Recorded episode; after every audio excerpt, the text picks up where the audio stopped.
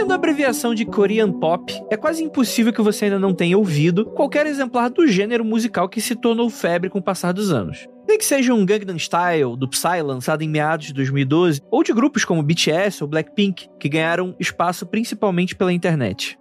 Misturando vários estilos musicais, coreografias bastante elaboradas, roupas coloridas, o nicho não tá livre também de polêmicas. Muitos integrantes dos grupos trabalham exaustivamente, constantemente criando conteúdos e também passíveis de erros inerentes dos seres humanos. Invariavelmente, o mundo musical sul-coreano passa também por inúmeros escândalos, como acontece por aqui. E aí, você conhece alguns desses escândalos? Vamos falar afinal de crimes do K-pop, logo depois dos recadinhos e a gente já volta.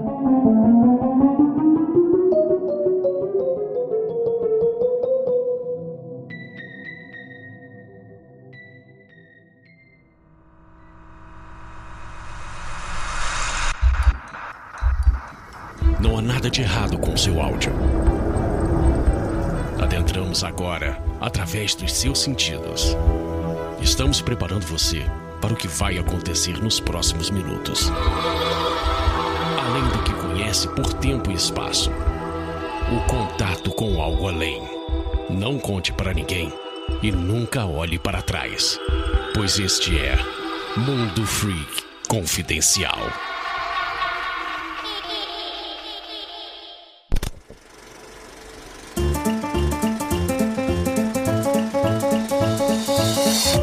Dias e belas noites, queridos ouvintes. Está começando mais um recadinho do Mundo Free Confidencial para mais uma semana incrível para você. Antes de qualquer coisa, queria apenas avisá-los que estamos passando por um período de migração essa semana, então nosso feed pode estar um pouquinho instável. Se você vê algum episódio sumir, não tem problema, dá uma avisada pra gente que em breve tudo vai voltar ao normal, tá bom? Gostaríamos muito de agradecer a sua paciência, a sua audiência por estar aqui sempre com a gente. Eu prometo que esses recadinhos vão ser bem rapidinhos. Inclusive, eu vou focar em uma coisa só, mas antes de eu focar, vamos fazer aqui os anúncios de quarentena, como a gente sempre faz? Anúncio de quarentena.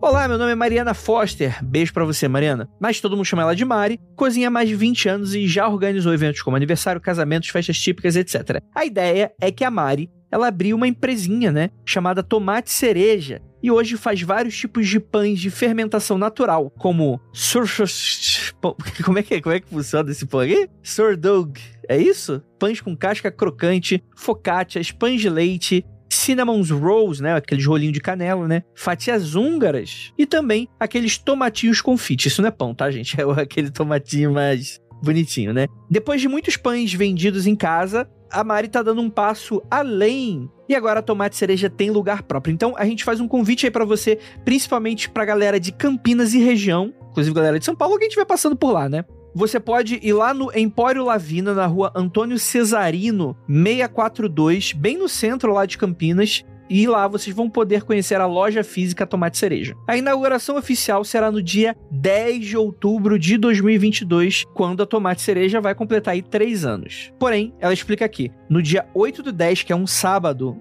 vai acontecer uma pré-inauguração das 10 horas às 14 horas, com degustação pra galera e, é claro, produtos já disponíveis para venda. Bem, eu sou suspeito para falar, porque eu já conheço a Mari já de muito tempo. E, cara, não tem o que falar. A Mari é uma pessoa maravilhosa, uma pessoa super simpática. É lá do Vale do Ribeira, né? Tipo, a gente já se barrou diversas vezes. E eu posso atestar para vocês, cara, que as focaccias de Mari Foster são maravilhosas. Eu sou completamente viciado, inclusive. Quem estiver passando por Campinas e for para São Paulo, pode me dar de presente a focaccia da Mari, que é muito gostoso, gente. Então é isso. Lembrando a todos, é só vocês darem uma olhada lá. Rua Antônio Cesarino, 642, em Campinas. Empório Lavina, lá dentro, vocês vão encontrar a lojinha física da Tomate Cereja, onde você vai encontrar esses e muitos produtos muito gostosos que vocês vão curtir, tá bom? Agora, vamos voltar aqui pros recadinhos e tal, e agora eu vou querer, Murilo, coloca aquela música maneiríssima que você colocou no, no, no recadinho passado pra gente falar do especial de outubro.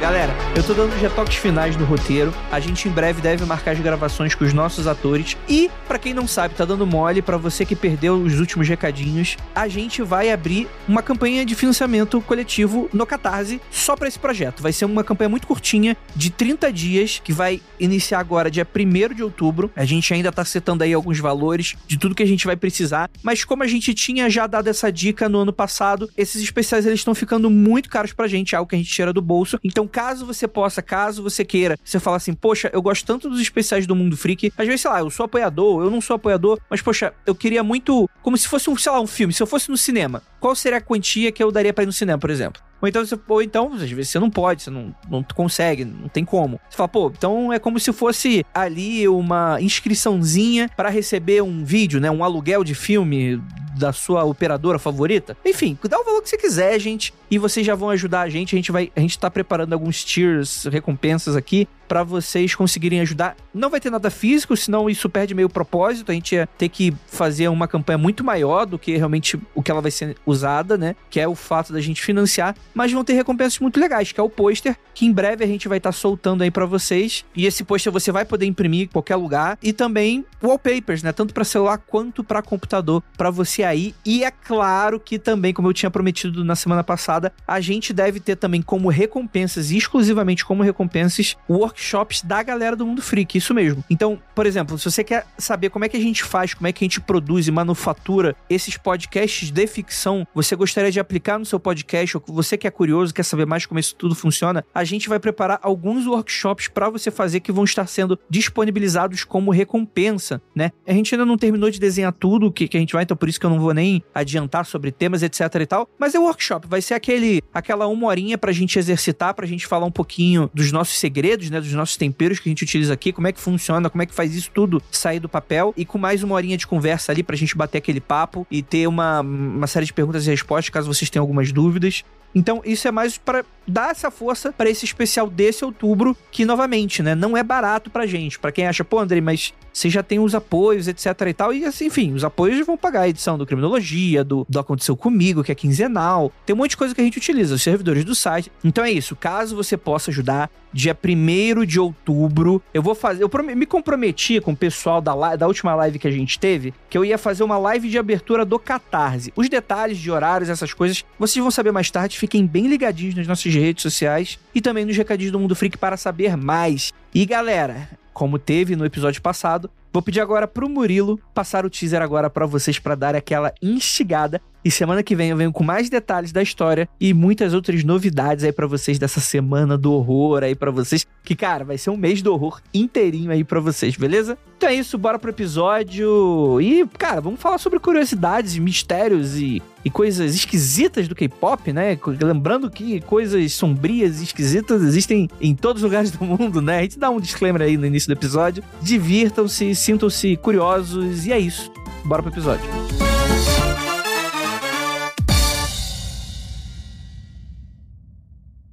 Coloque os fones de ouvido. Já faz alguns anos que eu sou oficial de resgate. Que meu amigo ouviu por todo o caminho de volta. Se alguém tiver contato com o duplo e comigo ao mesmo tempo, coisas muito ruins acontecem. Sai daqui!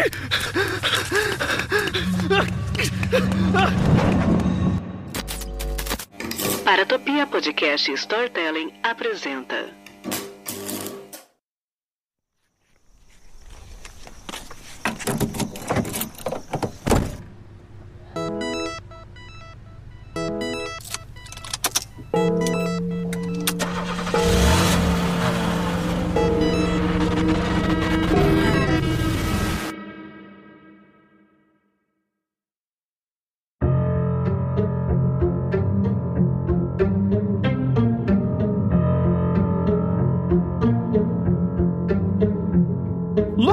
Belas noites, queridos ouvintes. Está começando o seu Mundo Frio Confidencial. Eu que eu tô aqui fazendo meu coraçãozinho do K-pop aí pros nossos ouvintes. Porque hoje nós vamos falar de mistério, nós vamos falar de crime, a gente vai falar de suspense, de thriller, música boa, pessoas adoráveis, que são os fãs de cultura pop, que derrubam canais com tanta facilidade, que eu não ousaria dizer o contrário.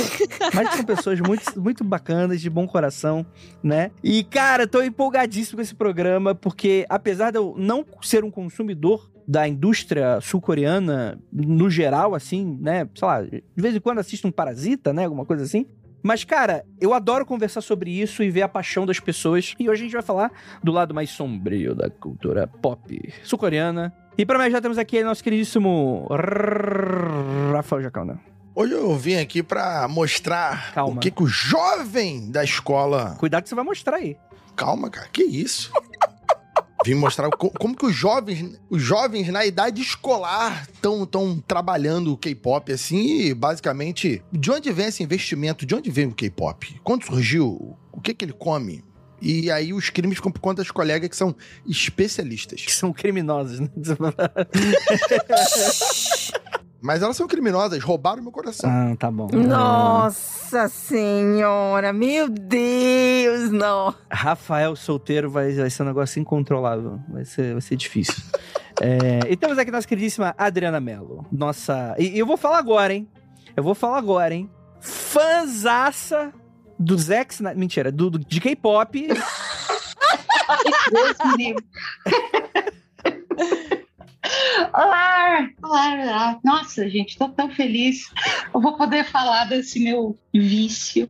E, assim, falar do vício e falar do que, que a gente vê os vídeos, né? Tudo coloridinho, todo mundo feliz, sorridente, mas vocês não sabem. Vocês não sabem como a salsicha é feita. O pior que é isso mesmo, quando você aprende, você começa, quanto mais você entra nessa parte meio obscura, Sim. mais você fica, ai,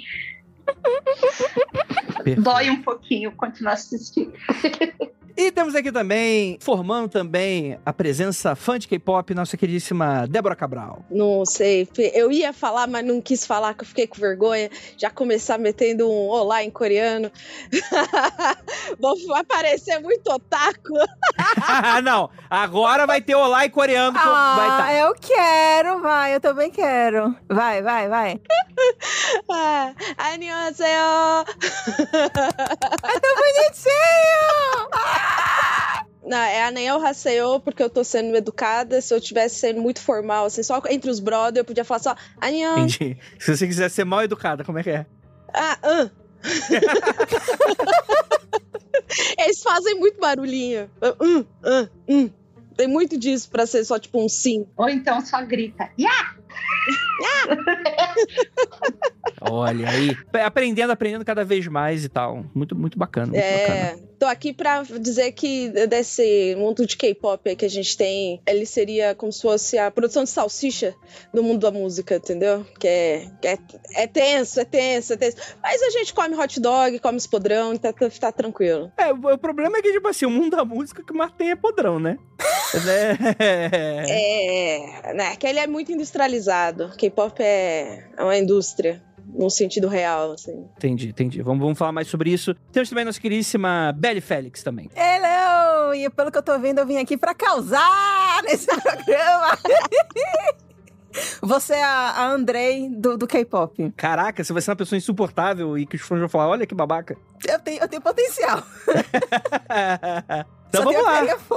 vamos, vamos cair no pau aqui que a gente já vai começar sobre K-pop. Mas antes de qualquer coisa, gente, vamos deixar apenas um pequeno esclarecimento que eu acho que vai aparecer nessa discussão. Principalmente quando a gente. O mundo freak ele fala muito sobre curiosidades do mundo, do universo e tal. E é muito interessante. E a gente muitas vezes se propõe um afastamento do tema. Porque muitas vezes são temas que aconteceram há muito tempo, né? Ou, ou falam de crimes nesse conceito e tal, que acaba sendo um pouco mais genérico, né? Então, o pedido que eu gostaria de fazer pro, pro no- nobre ouvinte, que apesar da gente estar focando em casos muito bizarros assim, isso não é um, um privilégio sul-coreano, né? Diversos temas de indústria da cultura pop mundial são cercadas de coisas muito parecidas com essa, né? E, e o que eu acho a minha vontade de fazer algo especificamente sobre o K-pop é justamente pelo fator de, poxa, é algo que as pessoas muitas vezes não conhecem, né? Porque para a gente já virou, já virou lugar comum, tipo assim, sei lá, por exemplo, Britney Spears é só mais um escândalo dos Estados Unidos, né? Deixa ela em paz, hein? Deixa ela em paz. Começa não. Não, eu não tô, não tô falando. Coitada. coi- Free Britney! Então, tá bom, vou deixar ela em paz lá. Não vou, não vou mexer com ela. Tá, tá livre, a menina não vou, não vou, não Sei vou. lá, pessoas de Hollywood lá em, envolvida com, com tráfico de pessoas, tráfico sexual, que nem aquela menina lá do, do Smallville, daquele seriado. Nossa, aquilo ali Cara, foi meu tenso, Deus do né? céu, É, já é verdade. Ué, é um negócio. É bizarro. Vai ter assuntos aqui desse também. tem. Exato. Não, eu ia falar que assim, a gente cobrindo o K-pop vai fazer mais ou menos como se fosse um apanhado Ezra Miller viajando por países, entende? tipo, os clipes que ele comete ali. Isso. Ezra Miller Trip. isso. Cara, inclusive, pra, pra gente não falar, dá inclusive pra gente fazer um episódio só sobre o Ezra Miller que vai ser igual a esse. Com a mesma quantidade de crime, inclusive, que a gente vai citar. É, esse menino tá respirando e ninguém tá, ninguém tá seguro, não, rapaz. Isso aqui é. Ah, não, ele tá platinando a- o livro de Código direito penal, civil, né? né, mano? Tá que código penal, tá platinando. Eu adorei, eu adorei que no, no Twitter o pessoal Cara, mas- começou a postar crimes do Ezra Miller. Tipo, olha, o Ezra Miller tá aqui na esquina de casa, roubando fio de cobre. E assim, eu posso estar eu posso tá cuspindo pra cima, né? Mas eu achei muito foda ele falar ah, porque eu tenho problemas mentais, psicológicos. Eu fiquei meio.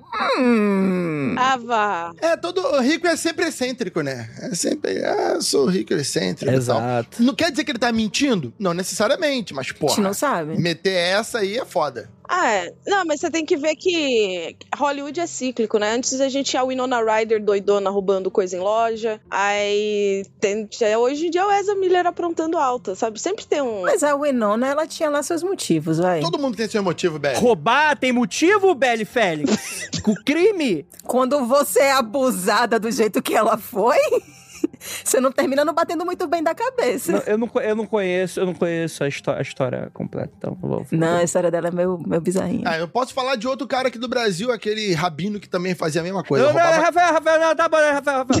Gente em português escuta podcast em português, tá? Vamos ficar por aqui. Mas adicionando o, o que o, o Andrei tava falando, apesar de que eu, provavelmente eu vou ser a do contra daqui, é importante mesmo a gente também tirar essa, essa mítica que existe no K-pop e tudo mais, porque saiu até uma matéria, acho que foi essa semana, foi semana passada, falando de mulheres, principalmente estadunidenses e europeias, que mulheres jovens, na, faixa dos seus 20 e poucos anos, que estavam indo pra Coreia do Sul em busca do opá delas, né? Do tipo, né? Tava em busca daquele par perfeito que elas tanto viam em, nos, nos K-dramas, que elas viam nos clipes, porque nos K-dramas todos os caras são perfeitos, são super amorosos, são realmente um reflexo de, do que uma mulher quer num parceiro. Mas na vida real.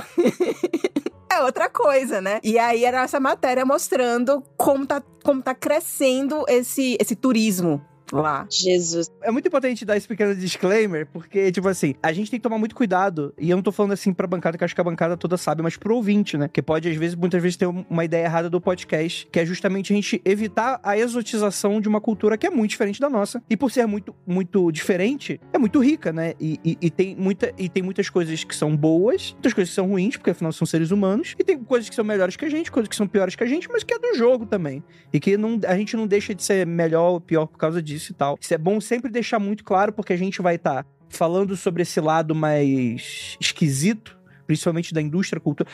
Toda indústria, ela, ela gera as suas questões com relação a isso, né? É- A indústria sul-coreana é só mais uma. Isso é, pessoal. Pegue o que o André tá falando, ele quer dizer o seguinte: gente, todo lugar tem gente zoada, toda gente tem gente doida. Não peguem esse programa pra falar, nossa, eu escutei num programa que coreano é assim, assim, assado, é tudo ruim, é tudo não sei o quê. Não é sobre isso. A gente vai falar de características muito específicas de coisas que aconteceram lá sobre o K-pop. Então isso aqui não é pra você passar a amar ou odiar a cultura coreana e nem nada do tipo. Ô, louco, eu tô aqui pra fazer as pessoas gostarem da cultura coreana.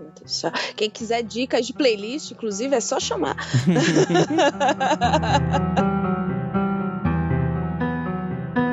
Como o Andrei tava falando, ele acabou de falar da, da política soft power que a gente determina, que, que é assim na política internacional, como é chamado. A entrada cultural do país em outros países pela uma política de cultura. E se o Japão, o grande intérprete disso, se o Japão, o grande carro disso, são animes e animações, desenho de forma geral, o K-pop, ele vai vir, ele vai surgir lá na década de 80, alguns vão falar em 90, tem a discussão sobre quando su- surge, qual primeira banda, mas é uma política estatal estatal. De resumo, o Estado da Coreia do Sul, repare você aí, ó, repare você que é contra Lei Rouanet, por exemplo, reparem, que é uma política estatal do governo da Coreia do Sul investir na cultura musical e lançar esses grupos, porque esses grupos dão muito dinheiro. Isso traz divisas para a Coreia do Sul. Isso é o tal soft power. A Coreia do Sul consegue chegar hoje em todos os países do mundo, praticamente em todas as grandes economias do mundo, e a cada dólar investido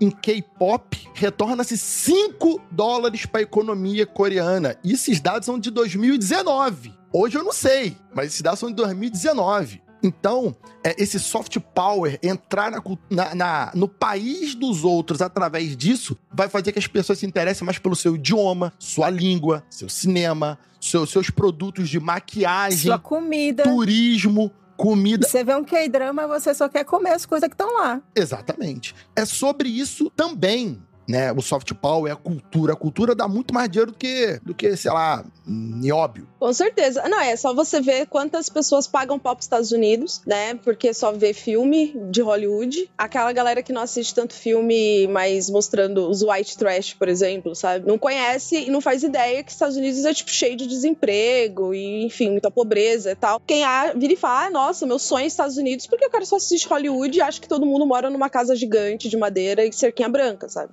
Não é assim. Então, é, o soft power, ele realmente muda muito a forma como as pessoas veem. Tipo, todo mundo vê os Estados Unidos como bonzinho, como, sabe, tipo, não os vilão de guerra e tal, porque é como eles se mostram, né? E a, o investimento que o, que o Rafa falou também teve muito em educação, em universidade e muito em tecnologia. Então a gente aí vai ter os, os a K-Beauty também, né? Os cosméticos aí que fazem são ótimos, gente, recomendo muito. Não, e tá ditando muita regra. Produtos de cabelo e, e produtos para pele coreanos são, são incríveis, cara.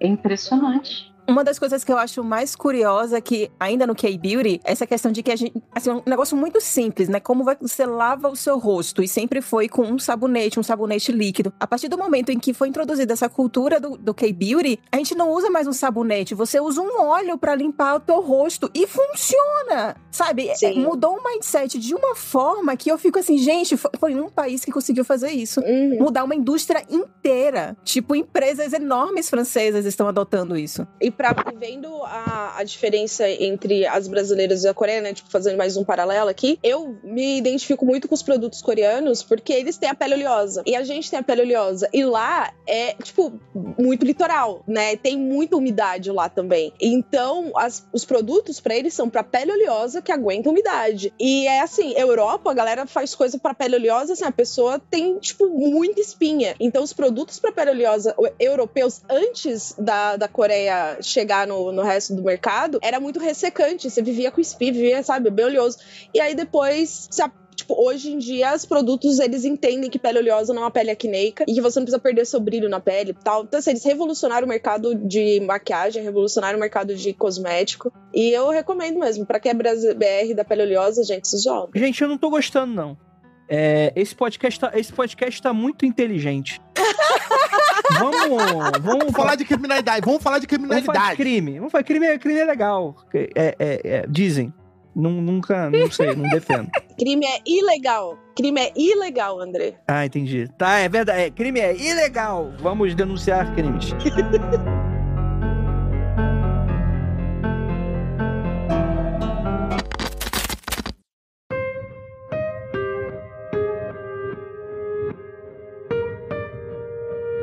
Vamos falar sobre K-pop. Mas essa discussão vai ter aquele ouvinte chato que vai falar: Nossa, era, eu só queria escutar uns crimezinho. E vocês estão falando coisa nada a ver. Na verdade, isso tem muito a ver com o contexto que a gente vai dar pra vocês. Porque essa necessidade e, e essa questão do soft power vai vir tanto no formato de dinheiro e investimento. Acho que o Rafael brilhantemente adiciona um dado aí que justifica-se aí só por essa questão. Mas você tem também o formato no sentido de que a indústria lá é quase que. Eu, eu, eu fazendo os estudos por causa de outros projetos, assim, com a Débora, relacionada à, à cultura coreana e tal, dá a entender muito que é uma indústria muito. É difícil o que eu vou falar agora, talvez exista uma palavra melhor, mas parece ser é, militarizada. No, no sentido de, de que existe uma maneira muito formal de você formar jovens e que muitas vezes é muito dura com esses jovens, né? Dentro desse sentido. Me lembra muito, por exemplo, nos Estados Unidos, você tem aquelas mães que colocam aquelas garotinhas de 5 anos de idade,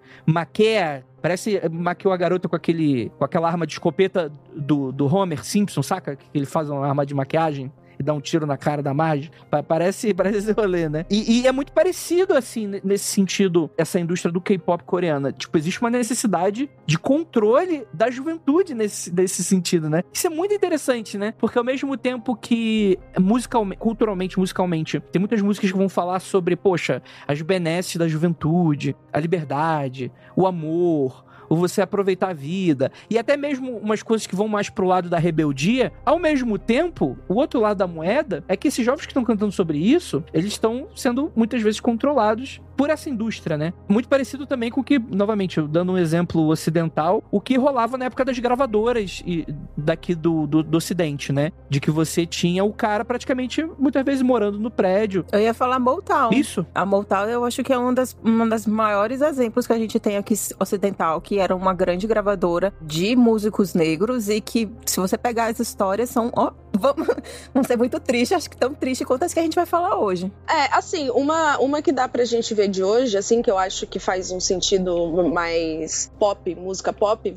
é a própria Disney. Que a Disney, ela pega os atores mirins faz os atores terem horas malucas de trabalho. Então, tipo, é uma exploração de um trabalho infantil, sim. Tipo, a gente tá lá, criança lá trabalhando por horas para gravar. Ela ainda lança disco, ela lança clipe, ela é cantora. Aí você tem, tipo, a Ariana Grande, a Selena Gomes, você tem a Hannah Montana lá, que ficou doidona, saca? Tipo, é, fica mais difícil de controlar porque a cultura nossa não é tão presa às tradições quanto a de lá, né? Mas eu acho que dá pra fazer um paralelo que seria mais ou menos tipo uma, uma Disney, assim, há muitas deles. É isso que você, me, você falou, me fez pensar, né? Porque a Disney, no caso, os Estados Unidos, como eles já são um império, então eles conseguem fazer umas pessoas-chave. No caso da Coreia do Sul, como eles não são um império cultural, então eles precisam expandir o máximo possível. Então eles pegam essa lógica da Disney e, como o André falou, né? Militariza. Ou então bota tipo Fordismo, né? Cada um é uma peça ali que você vai apertando até sair o produto e lança um monte. O que pegar, pegou. O que não pegar,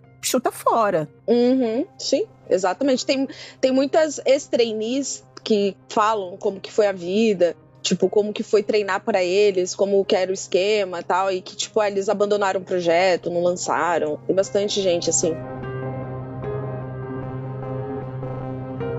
Os áudios, eles são, ao meu ver, né, pelo tudo que eu pesquisei e tal, ao meu ver, eles são um produto pronto. Eles são, são embalados, são construídos e depois eles são encaixados nos grupos. E aí, cada um deles tem uma função específica, como num, num grupo de RPG tem o tem o, o que dança mais, o que faz a música assim, o que é mais fofinho, o mais jovem.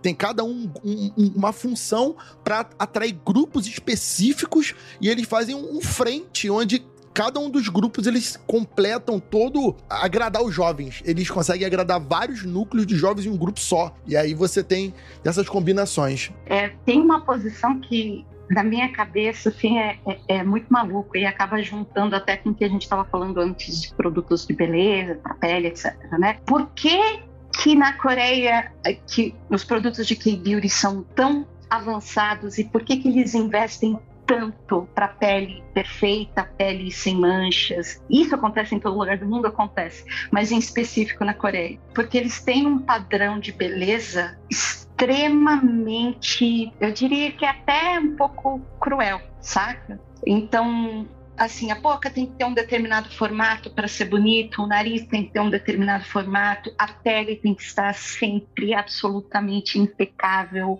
Então, além do cara do rapper no grupo, além daquele que vai ser o, o, o fofinho, né? Tem uma posição chamada que é o visual, o visual, que é o cara ou a menina mais bonita do grupo.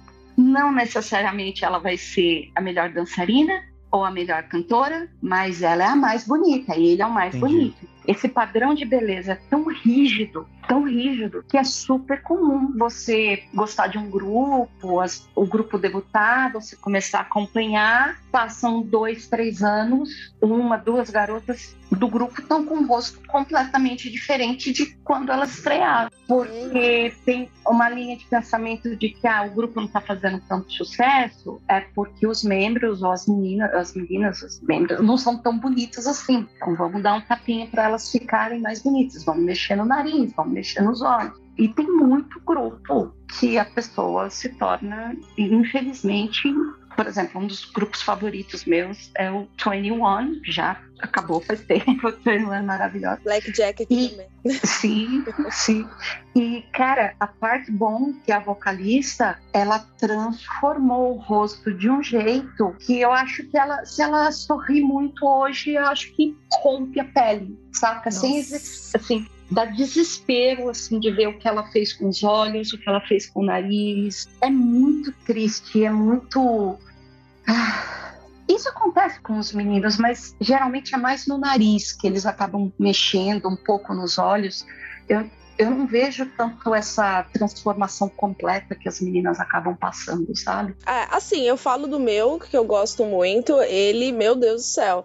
Eu falo que antes ele parecia um menino, moleque, porque, tipo, começou jovem, né? Ele parecia um menininho. E hoje ele parece uma tia. Continuo gostando? Continuo gostando. É, você falou, falei do meu, quem é o meu? É o, o meu grupo que eu gosto, o meu cantor que eu gosto, sabe? Tipo, ele tem tanta cirurgia plástica que o antes e o depois dele, assim, é absurdo. Quem sabe? é o seu grupo? É o Ki-hyun. Ah, eu gosto do Super Junior. Ah, Ah, o tá. Ki-hyun, o Ki-hyun tá parecendo uma tia. Ter falado e não ter falado, pra mim é a mesma coisa, não conheço, então. A minha paixão no Super Junior sempre foi o Shiwon. Ah, tem como, né? Aí eu assistia os K-dramas dele e tal, mas é, o lance de tia também tá pegando nele. Ele também tá bem, bem estranho hoje. E o curioso, assim, de quando você entra no mundo do K-pop, né? Primeiro você vê os clipes, você vê todas as. É muito bizarro, assim. Você começa a gostar de K-pop e imediatamente você sabe das histórias dos trainees. De como eles. Tipo, ou eles apanhavam, ou eles não podiam comer, ou eles ti- tinham que abandonar a vida deles, ou eles tinham que entrar numa banda que não tinha nada a ver com o que eles queriam fazer, mas era o que a empresa queria que eles fizessem. E aí você vai cavando as histórias e assim, piora quando você sabe que existia uma época na Coreia do Sul em que os contratos eles eram abertos o bastante para que uma empresa pudesse realmente fazer o que bem entendesse com o corpo das- dessas pessoas. Crianças, adolescentes ainda. Deixa eu, deixa eu fazer uma pergunta aqui pra vocês. Deixa eu fazer uma pergunta pra vocês que, que eu não entendo tanto assim, bem pouco, inclusive. Quase nada. As empresas que são as, as que, que direcionam os grupos de K-pop, os idols e tal, elas são empresas. Tipo, g- gigantes, como você tava, a gente tava comentando sobre o- as empresas dos Estados Unidos, e elas compram o passe deles como se fossem jogadores de futebol e, e arrumam os times como querem. Como que é isso? Ela pode sei lá, comprar idols de lugares diferentes, montar uma banda própria? É assim que funciona? Da maneira como eu estudei, assim como em qualquer lugar do mundo, são diversas formas. Pode ser desde audições. Até mesmo, tipo assim, é prêmio de reality show. Tipo, ah, vença o reality show pra se tornar o grande. Tipo assim, coisas que acontecem aqui nesse sentido. E lá fora, essas empresas, elas têm de todo tipo. Tem as empresas menorzinhas, né? Que muitas vezes tem um, tem um orçamento mais limitado pra montar essas bandas. E tem as grandes empresas, né? Que vão, vão ter ali, prédios inteiros ali com, com gente sendo formada dentro desse sentido. Então, tipo assim, provavelmente, da maneira como eu estudei, deve vir os olheiros, de certa maneira, com pessoas e tal. Mas, é, sei lá, como é que faz pra tua criança virar um ator de cinema? Você vai lá, você faz um pequeno, um pequeno treinamento e começa a fazer audição. Aí es- essas pessoas são escolhidas dessa maneira. Eu tô falando certo, meninas? Não, tá certíssimo. Elas acabam escolhendo, assim, é, escolhendo. É que não queria usar a palavra escolher, mas enfim, os contratos acabam surgindo nesse esquema da audição ou dos olheiros mesmo. Assim, do- o, o, o cara que tá andando no metrô olhou um garoto, achou que ele tem tudo para ser um idol. Lembra que eu falei do, do lance do visual? Vai conversar com o garoto, vai conversar com os pais e surge o contrato. Em 2000, 2000 e pouquinho, esses contratos que tinham até o apelido de contratos escravos, eles tinham a, dura- a duração de 12 anos. Caraca! 15 anos. Então, por esse período, aquele adolescente de 13, 14, 15, 18 anos, ele se comprometia a treinar e, e fazer parte de grupo daquela empresa. Não tem esse lance de. Não tinha e não tem até onde eu sei. Esse lance de passe, saca? Ah, eu, eu, eu, vou emprestar o fulano por dois anos para essa empresa e depois o Beltrano eu pego ali. Não, não, não. Você assinou o contrato, você é daquela empresa. Depois tinha um grupo que eu gostava muito, da mesma época do, do Super Junior, que é o TVXQ. Eles eram, cara, imagina BTS hoje aqui no mundo, mas padrão Coreia. Uhum. TVXQ era o máximo do top, era o top do top do top de idol na Coreia no final dos anos, mais ou menos 2000 até 2008, que foi quando eles debandaram assim. E eles eles, o, o, grupo acabou quando três dos cinco resolveram sair da gravadora, alegando esse lance do, de, de contrato escravo, e eles acabaram saindo. Essa, essa treta foi parar no, no tribunal, teve rendeu muito, rendeu muito a dissolução desse grupo. Hoje, os contratos já ficam entre seis, sete, oito anos, que eu acho pessoalmente que é muito tempo, mas hoje os contratos estão mais ou menos nesse esquema. É, o que eu queria acrescentar é que assim, antes os contratos, eles eram feitos da seguinte forma, eles abrem as seleções, principalmente as maiores produtoras, aí a gente tem a SM Tal, a gente tem o ID, eles fazem a, a, a seleção deles, eles me falam assim, está, está aberta as inscrições, as idades são essas, aí coloca, sei lá, de 10 10 anos para cima. Você manda o seu vídeo dizendo o que, que você sabe fazer, se você quer apresentar, se você quer modelar, se você quer cantar, se você quer dançar. E aí eles escolhem quem eles querem, esses são os trainees. E aí, como trainee, você tem. É, você vai fazer um curso. Aí você faz o seu curso, você faz faculdade, você faz. aprende um instrumento, é tipo o básico deles. Você tem que aprender um, cada, pelo menos cada uma dessas coisas aí. E você escolhe se você vai querer ser um MC, que é apresentador de programas, se você vai querer ser modelo, se você quer ser ator de dorama, e aí eles meio que são sua agência. Só que o que acontecia antes, né, eu não sei como é que tá hoje, eu sei que, tipo, de uns muitos anos atrás, o contrato deles era o seguinte: você tá devendo pra gente, porque a gente investiu em você. A gente investiu na sua carreira, a gente investiu nos seus estudos, a gente investiu no seu talento, você está devendo pra gente. E os cantores não sabiam quanto. Então, tipo, ah, o álbum vendeu 20 milhões de cópias. Beleza, eles não viam dinheiro, porque a empresa não falava para eles o lucro que os álbuns estavam dando e quanto eles estavam devendo. Então, tipo, era um esquema escravidão, assim. Isso eu tô falando.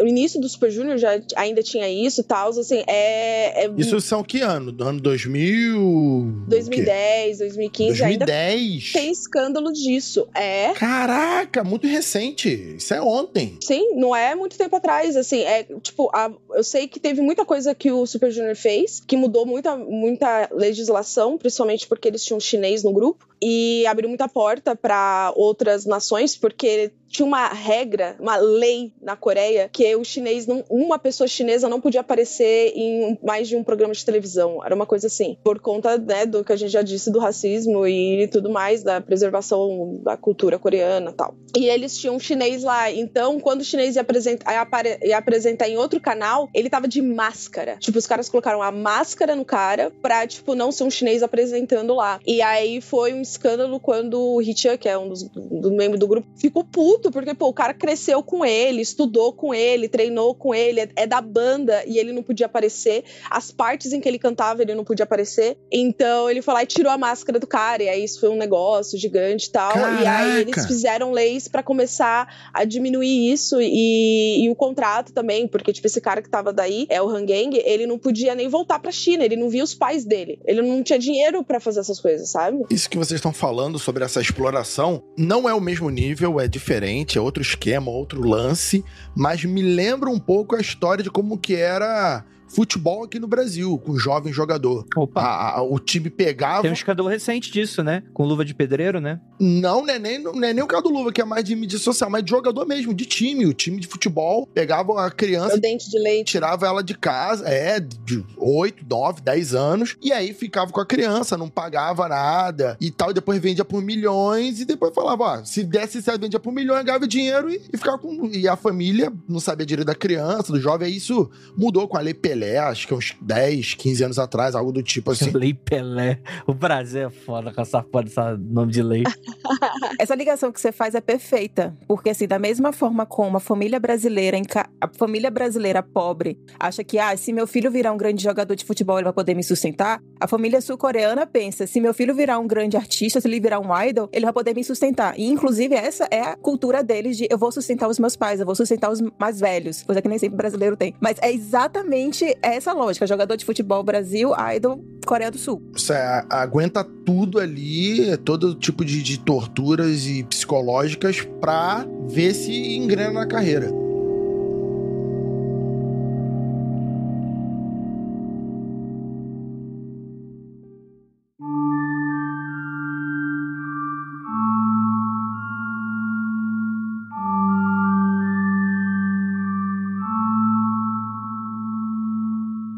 Grupo que, assim, agora esse é o meu favorito hoje e que tem tudo a ver com Super Junior, chama Seventeen. Um parênteses, quando eu comecei a ouvir K-pop, comecei a falar com Dri, comecei com BTS, coisa do gênero, essa mulher só me fala de Seventeen. Tem uns três anos. Desculpa, desculpa. Não, não E é. eu tô tão coisa feliz. Não, e eu tô tão feliz que agora eles estão fazendo sucesso, estão tão, tão vendendo bem, finalmente tal. Agora, olha o nível, cara, de loucura. O grupo se chama Seventeen, 17, porque a princípio o projeto era que o grupo tivesse 17 pessoas. Caralho? Não, mas calma aí, calma calma calma calma aí. Não tem um grupo, não tem um grupo que é famosíssimo, que tem umas 20 pessoas. Ah, no Japão tem. Não, Ai, pô, agora. que é famosão, as crianças usam pra tudo que é lado. Qual o nome desse grupo? Você tem uma brasileira, não é? United. Ah, não, na United. Isso não é coreano. Na United é uma. É exatamente um projeto, acho que é estadunidense, eu não sei, pra combater, né, Pra fazer a frente ali ao K-pop. Então eles só. pegaram artistas de vários lugares do mundo, faz um pop que eu acho bem marromeno, mas enfim, né, faz um puta sucesso, que é pra tá ali pau a pau. E de fato faz um sucesso ridículo entre os jovens. Sim, Cara, sim. e ouve só, o Seventeen com esse projeto, né, 17 meninos, tinha um garoto de 11 anos no grupo, como trainee. 11. E o resto tava lá com seus 13, 14, 17 anos. E o que que acontece? Esses 17 meninos mora- moravam no tempo de trainee, no mesmo apartamento, em dois quartos. Os 17. Isso é comum. É comum quando tá começando esses trainees, é, é beliche e soca o pessoal lá. O cheiro deve ser ótimo. Nossa, tudo adolescente, menino, imagina. Uh. Olha, esse menino de 12 anos, é, 11 anos, do interior, cada um desse- dos membros do Seventeen são interiorzão, são bem afastados de Seul. Os pais foram, assinaram os contratos por eles, deixaram os meninos lá, com a ideia de, ah, eles vão ser trainees por dois, três, quatro anos, e aí depois o, o grupo vai estrear. Cara, conforme foram passando os anos, passou um ano, passou dois anos, e os pais foram vendo a situação, os 17 meninos num apartamento pequeno, e hoje eles contam isso mesmo, que, que tipo, era. Às vezes eles tinham que dividir pasta de dente, dividir escova de dente, era super precário. Os pais foram vendo e foram tirando os meninos, os treininhos do grupo. Não, eu não vou deixar meu menino aqui. Dividir escova de dente. Qual era a empresa, Adri? a Pledis. Tá. Agora a Pledis faz parte da Hybe, que é a empresa do BTS. A Hybe comprou a Pledis. Hum, tá. Então, um a um, a família foi tirando esses treininhos. Falou, não, meu filho não vai, não tem condição de ficar aqui. Porque era péssimo.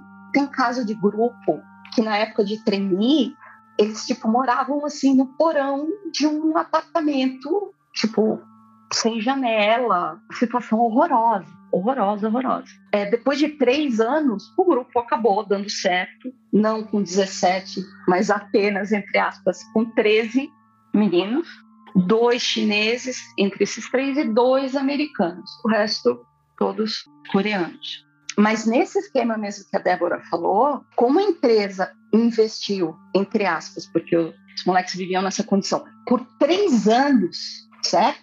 A empresa falou: bom, agora que vocês vão debutar, vocês vão estrear, agora chegou a hora de vocês me pagarem. Então, por outros três anos, ou até eles atingirem o preço que a empresa estipulou para cada um deles em gastos, nem a família, nem os garotos receberam um centavo. É escravidão mesmo, né? Então, cara, é, É, a escolha. É. Tem que pagar a cota pra ganhar a liberdade de ver a família. Se pá, não vê ninguém. Os meninos Caralho. da China, eles ficaram sem ver a família, acho que três, quatro anos. Não, não, quatro anos não, três anos. Tem uma coisa também que, assim, quando eles estão lançando disco e fazendo apresentação, eles fazem na Coreia inteira e o tempo todo. E aí, assim, são esquema, tipo, os caras trabalhando 10 horas, 12 horas em pé, se apresentando, dançando. E tem muito, muito caso, muito caso, assim, é muito comum de você ver, principalmente em girl group, as meninas desmaiando, porque no meio do show Tem compilado de vídeo disso no YouTube, vários, vários compilados. Tem. Tem até um caso muito famoso que a menina tá na dieta do pepino, que é basicamente comer água, comer água e pepino, né? Que é a mesma coisa, basicamente.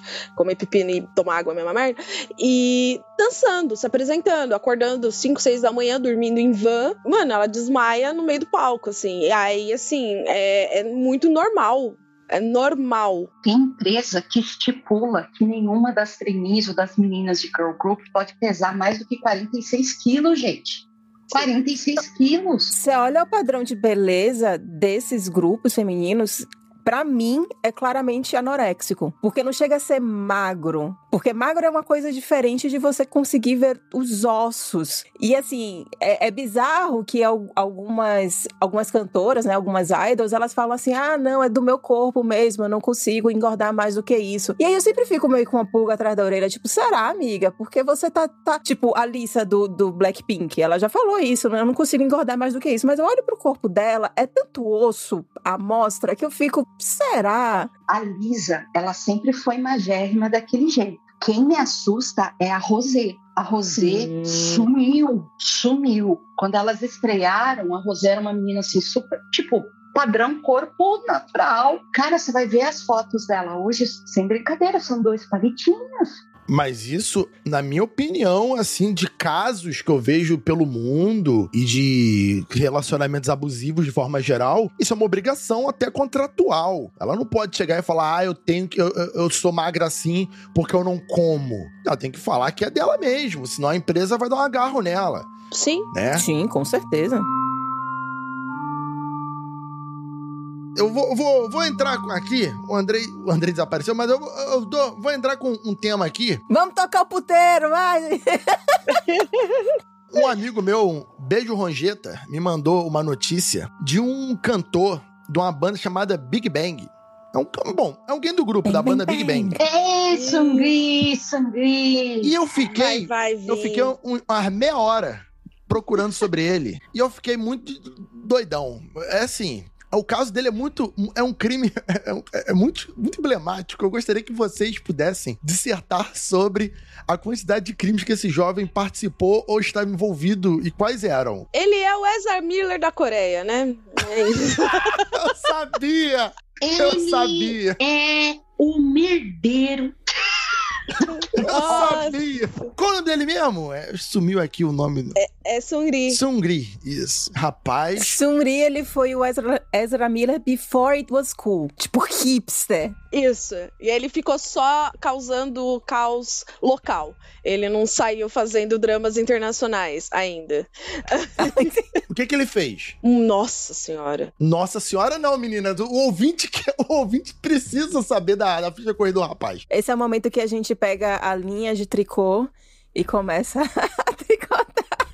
O Sungri, é, assim, é muito comum os idols, quando eles começam a ter dinheiro, comprar coisa. Então eles compram estabelecimentos. Assim, uns mais comuns são café. Então, assim, se você gosta de uma banda, você até sabe do tipo qual cafeteria é do cara. Normalmente eles compram um café e os pais trabalham lá, sabe? Então, tipo, você vai ver o cara lá e a família dele lá, sabe? Então tem umas coisas meio dessas, assim. Isso é comum. Eu fiquei muito também de cara quando comecei a ver esse tipo de coisa, como que é comum, e fiquei pensando justamente, nossa, eles não ganham o suficiente pra aposentar os pais, se aposentar. Como assim? Os caras são famosos pra caramba, vendem rios, fazem show um atrás do outro. 10 anos de carreira, os caras não conseguem se aposentar. Eu achei isso muito contrassenso. É. Sabe? Comprar um café, comprar uma loja pros meus pais trabalharem. Tipo, ué? Porque não tem aposentadoria. Então, é, precisa disso. E aí, assim, tem isso, né? Que é o, o comum, você ter restaurante, você ter café. O Yesung do Super Junior tem uma fábrica de óculos, que ele gosta de óculos. Então, tem isso, assim, sabe? Você compra outras coisas, vira um empresário, né? E o Sungri, ele fazia parte de uma galera que chama Balada. Essa balada chamava Burning Sun. Então, na hora que a gente for falar do escândalo Burning Sun, a gente fica três horas aqui. Mas tentando resumir o máximo possível, ele começou a fazer parte dessa balada e entrou como sócio. E é começou a ter muito escândalo dentro dessa balada. Essa balada começa com o seguinte: dá um quiprocó quando um cara arruma um problema lá com insegurança. Então não tinha nada a ver, não tinha escândalo nenhum. O escândalo era. Sabe o problema de balada? Bebeu, porra, aí o segurança foi um pouco demais, e aí ficou e tal. E os seguranças cagaram o maluco na porrada. Um cara aleatório. Não, não lembro se foi que esqueceu a comanda, se mexeu com alguém. Acho que, acho que a, a pessoa tinha mexido com alguém, com a menina. E aí o que que acontece? Era aquela coisa que ia morrer em uma semana de, de Facebook. O problema foi que isso descaralhou essa história de um ponto que aí você vai descobrir que a menina que o cara mexeu na verdade, era uma menina contratada da balada. E aí você vai ter todo um esquema de tráfico humano que essa balada fazia com várias meninas, né? Então, a treta toda começa por aí, né, Débora? Isso. Uma das coisas assim que é comum na Coreia, inclusive agora para vocês entenderem esse lance de mina na balada, é assim, eles eles usam aquela frase sábia da Chan, sabe? Tipo, tudo que é perfeito a gente pega pelo braço. Eles literalmente pegam mulher na rua pelo braço. Assim, é, é, real. Você tá lá, você coreana, tá lá andando, eles te acham bonita, eles te pegam pelo braço, eles te enfiam dentro da balada. Porque a balada tem que ter mulher bonita. E tem mais um detalhe que eu também vi, que lá só é liberada a entrada a partir de 19 anos, né? Seria a maioridade lá. E aí essa balada também tava cheia de, de meninas de 15, de 16 anos e tal.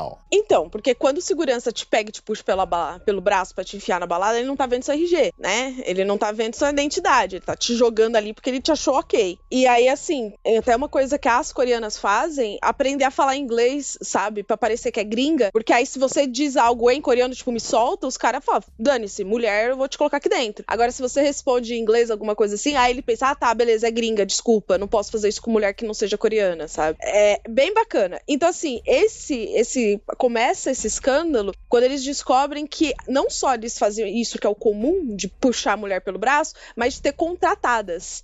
Então são meninas que são contratadas para ficar lá na balada, para ser bonita, entendeu? Tipo, são os enfeites da balada lá. E algumas eram menores de idade e algumas estavam entrando em prostituição. Porque é óbvio, você tá no camarote VIP, tá rolando muita bebida e tal. E aí, esse começa a ser um dos primeiros dos escândalos que tem lá. É bom salientar pro nosso ouvinte que, por ser uma é, culturalmente muito tradicional, é, o sul-coreano encara certas questões de uma maneira diferente ou em níveis diferentes do como a gente trata aqui. Então, por exemplo, prostituição é um negócio lá muito pesado.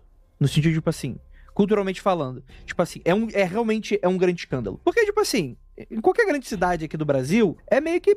Você sabe, aquilo ali, pô, é uma casa, ou tipo assim, tem ruas com, com dessa maneira que você encontra é, pessoas trabalhando nesse esquema. Mas lá acaba sendo meio que um escândalo nesse sentido. E, e outra coisa que a gente ia, que vai falar que a gente ia abordar é o lance de consumo de droga, né? Lá, tipo, maconha é considerada uma droga muito. um negócio muito pesado. Não é tipo aqui em São Paulo que já foi liberado, dependendo do seu CEP, né? Lá é tipo, é da, da problema, problema mesmo, tipo, do, da, da, carreira do cara ser cancelada por causa de uso de maconha, né? Não, essa ressalva que você fez, André, é muito importante, né? Depende do seu CEP, depende da sua cor da pele. Perfeito. Se um preto é pego com, com, com a maconha, ele é capaz de ficar anos preso na, na cadeia. Agora, se é um branquinho ali, em classe média, só recebe um tapinha assim do, do, do policial e sai andando. Isso também é um pedaço só que eu quero ressaltar é extremamente comum, infelizmente, na Coreia. O grupo sai, é consagrado, está fazendo sucesso, está trazendo dinheiro. Acontece alguma suspeita de que um deles fumou maconha, que algum deles bebeu demais. O cara é tirado do grupo. Assim, sem, sem se pensar duas, três vezes. Um, como eu falei, um grupo já estabelecido, vão lá e Teve um grupo que eu comecei a ver por causa de um reality show chamado Kingdom, que era o B2B. E lá tinha só três caras do B2B, só que eram cinco teoricamente. Porque dois deles estavam é, prestando pro, pro, pro, militar lá. Só que aí fui ver os vídeos antigos, aí eu vi que eram seis. Aí eu fiquei, Dri, o que aconteceu com esse bro? aí, aí ela me explicou aqui, vai. Eu não lembro se o lance dele foi droga também. Mas foi um troço tenso. Então, se surgir uma desconfiança, assim, eu falo desconfiança porque isso já aconteceu, Ai, é complicado, mas se o grupo sair, de repente surgia uma história de que a pessoa, de repente, foi um bully durante o tempo na escola, fazia bullying com alguém. As gravadoras tiram a pessoa do grupo, vão averiguar e se queimou muito, muito, muito feio o filme daquela pessoa, da garota, do cara, mesmo que seja inocente, a pessoa não volta. Teve um caso recente agora. É isso que você vai falar? É, não, tem da Lê Serafim, Sim, que a menina esse. foi tirada. É. Então, o grupo acabou de estrear e estreou pelo selo em conjunto da Hybe, do BTS. E, assim, a proposta do, do grupo era, tipo, garotas que dançam pra caramba, não, não é aquele conceito fofinho, bonitinho e tal, não sei o quê. E, e aí surgiu a história de alguém falando que uma delas era terrível na época de, de Fazia bullying, bullying pesado. Fazia colégio. bullying, pesado, tiraram a garota, cancelaram o contrato, sem pensar duas vezes. Não, mas teve toda uma novela, porque é, a pessoa, tipo, a pessoa que denunciou ela, depois ela chegou e falou que aquilo ali era uma mentira. Tipo, rolaram várias trocas de informação. No final das contas, essa menina terminou saindo, mas foi um negócio que durou um tempo, porque primeiro afastaram, aí foram ver, primeiro negaram. E aí foi todo um, como disse o, o André, um que, que procó aí. E no final das contas, a menina terminou saindo porque sai. E esse do B2B que eu tava falando, o cara que saiu, que foi saído, ele era, tipo, o vocalista principal, era o cara que compunha a música, era o líder da banda. E o líder de um grupo é o cara que fala com as pessoas. Então, quando você vai apresentar o, o- o grupo, não é qualquer um que apresenta. É uma pessoa só, especificamente, que fala bonitinho. Ele é o líder, ele representa ali. Então, é evidência de que como essa galera é vista como mais uma engrenagem, né? Tipo assim, pra cá, é, é mais difícil a gente fazer essa tradução pra cá, porque, por exemplo, se você tira um dos Beatles, literalmente acabou a banda. Tipo, se você tira o Fred Mercury do Queen, o Queen continua existindo. E você você o o Queen existe até hoje, ele faz shows, né? Mas todo mundo entende que, tipo assim, aquele é o Queen na fase sem o cara, no sentido, tipo assim, beleza, nunca vai ter uma parada igual. Lá é já é um pouco diferente nesse sentido. É menos autoral, né? É, você tem o arquétipo, o arquétipo vai ser mantido. Eles vão substituir alguém por alguém próximo daquilo. Mas pode ser tirado. Tem um grupo chamado Icon, que é, o mesmo, é da mesma empresa da, do Blackpink. Cara, um dos principais compositores era um cantor, um garoto da banda chamado B.I. O cara era o rapper, ele compunha 90% das músicas. E aí, numa entrevista, surgiu, a surgiu o assunto, ou foi um post dele, eu tô tentando lembrar se foi um post de Instagram. Eu sei que o lance é que um dia ele disse que estava meio deprimido e cogitou o uso de maconha, porque estava muito pesado, porque as coisas estavam muito difíceis. Ele dizer que cogitou a ideia de fumar maconha tirou ele do grupo. O principal compositor, o cara que era trainee oito anos antes de estrear, caras tiraram. O que eu acho mais engraçado dessa história do Icon é que tem um cara que ele tem uma cara de maconheiro. É o Bob, inclusive. Que, inclusive, o apelido dele é Bob por causa de Bob Marley. Mas ele tá lá. Não sai. Nossa senhora. É ótimo. Não, e o Bob parece ser uma pessoa realmente muito maravilhosa. Não, é só pra gente dar esse peso pro ouvinte, pro ouvinte conseguir imaginar e entender como droga lá. A notícia de que em um bar tava rolando o consumo de droga, por que, que é tão pesado lá? Por que, que essa história do, do Burning Sun estourou do jeito que estourou, sabe? Sim, sim. O problema também era que, assim, além da droga e da prostituição, porque, tipo, seria muito fácil ele meter o. Todo mundo à minha volta é corrupto, menos eu, sabe? Tipo, seria muito fácil ele mandar um eu não sabia de nada. Porém, o problema era um grupinho de zap zap, em que era, tipo, os donos, a galera ali do, do, do, do bar, né? Os sócios do bar e mais alguns outros ídolos. Eu acho que são sete no total. E eles eram, tipo, de banda grande, sabe? E eles faziam parte desse grupo e eles ficavam falando: ah, quando vai ter a fulaninha lá? Ah, aquela lá tem que estar ajeitada pra mim, tem que estar arrumada pra mim, no sentido, tipo, já tem que estar dopada, sabe? Que isso? E aí, assim, ficou nítido pelas conversas de que eles não só sabiam que rolava prostituição e uso de drogas, né, na, com as mulheres ali, com as meninas sendo menor de idade ou não, como eles pediam e solicitavam pro Sunri, entendeu? Então, tipo, tráfico humano com escravidão sexual, com drogas, esse escândalo básico. Aí abuso e assédio, provavelmente, né? Abuso e assédio. Acho que é é ingênuo achar que, é- que provavelmente o que rolava lá todo mundo tava querendo, saca? Exato, exato. Não, e passando um pano aqui, o, o Ezra Miller não fez isso. Há que se dizer, há que se deixar claro. Porra, mas gravar com o Zack Snyder já é ruim o suficiente. Não, tô brincando.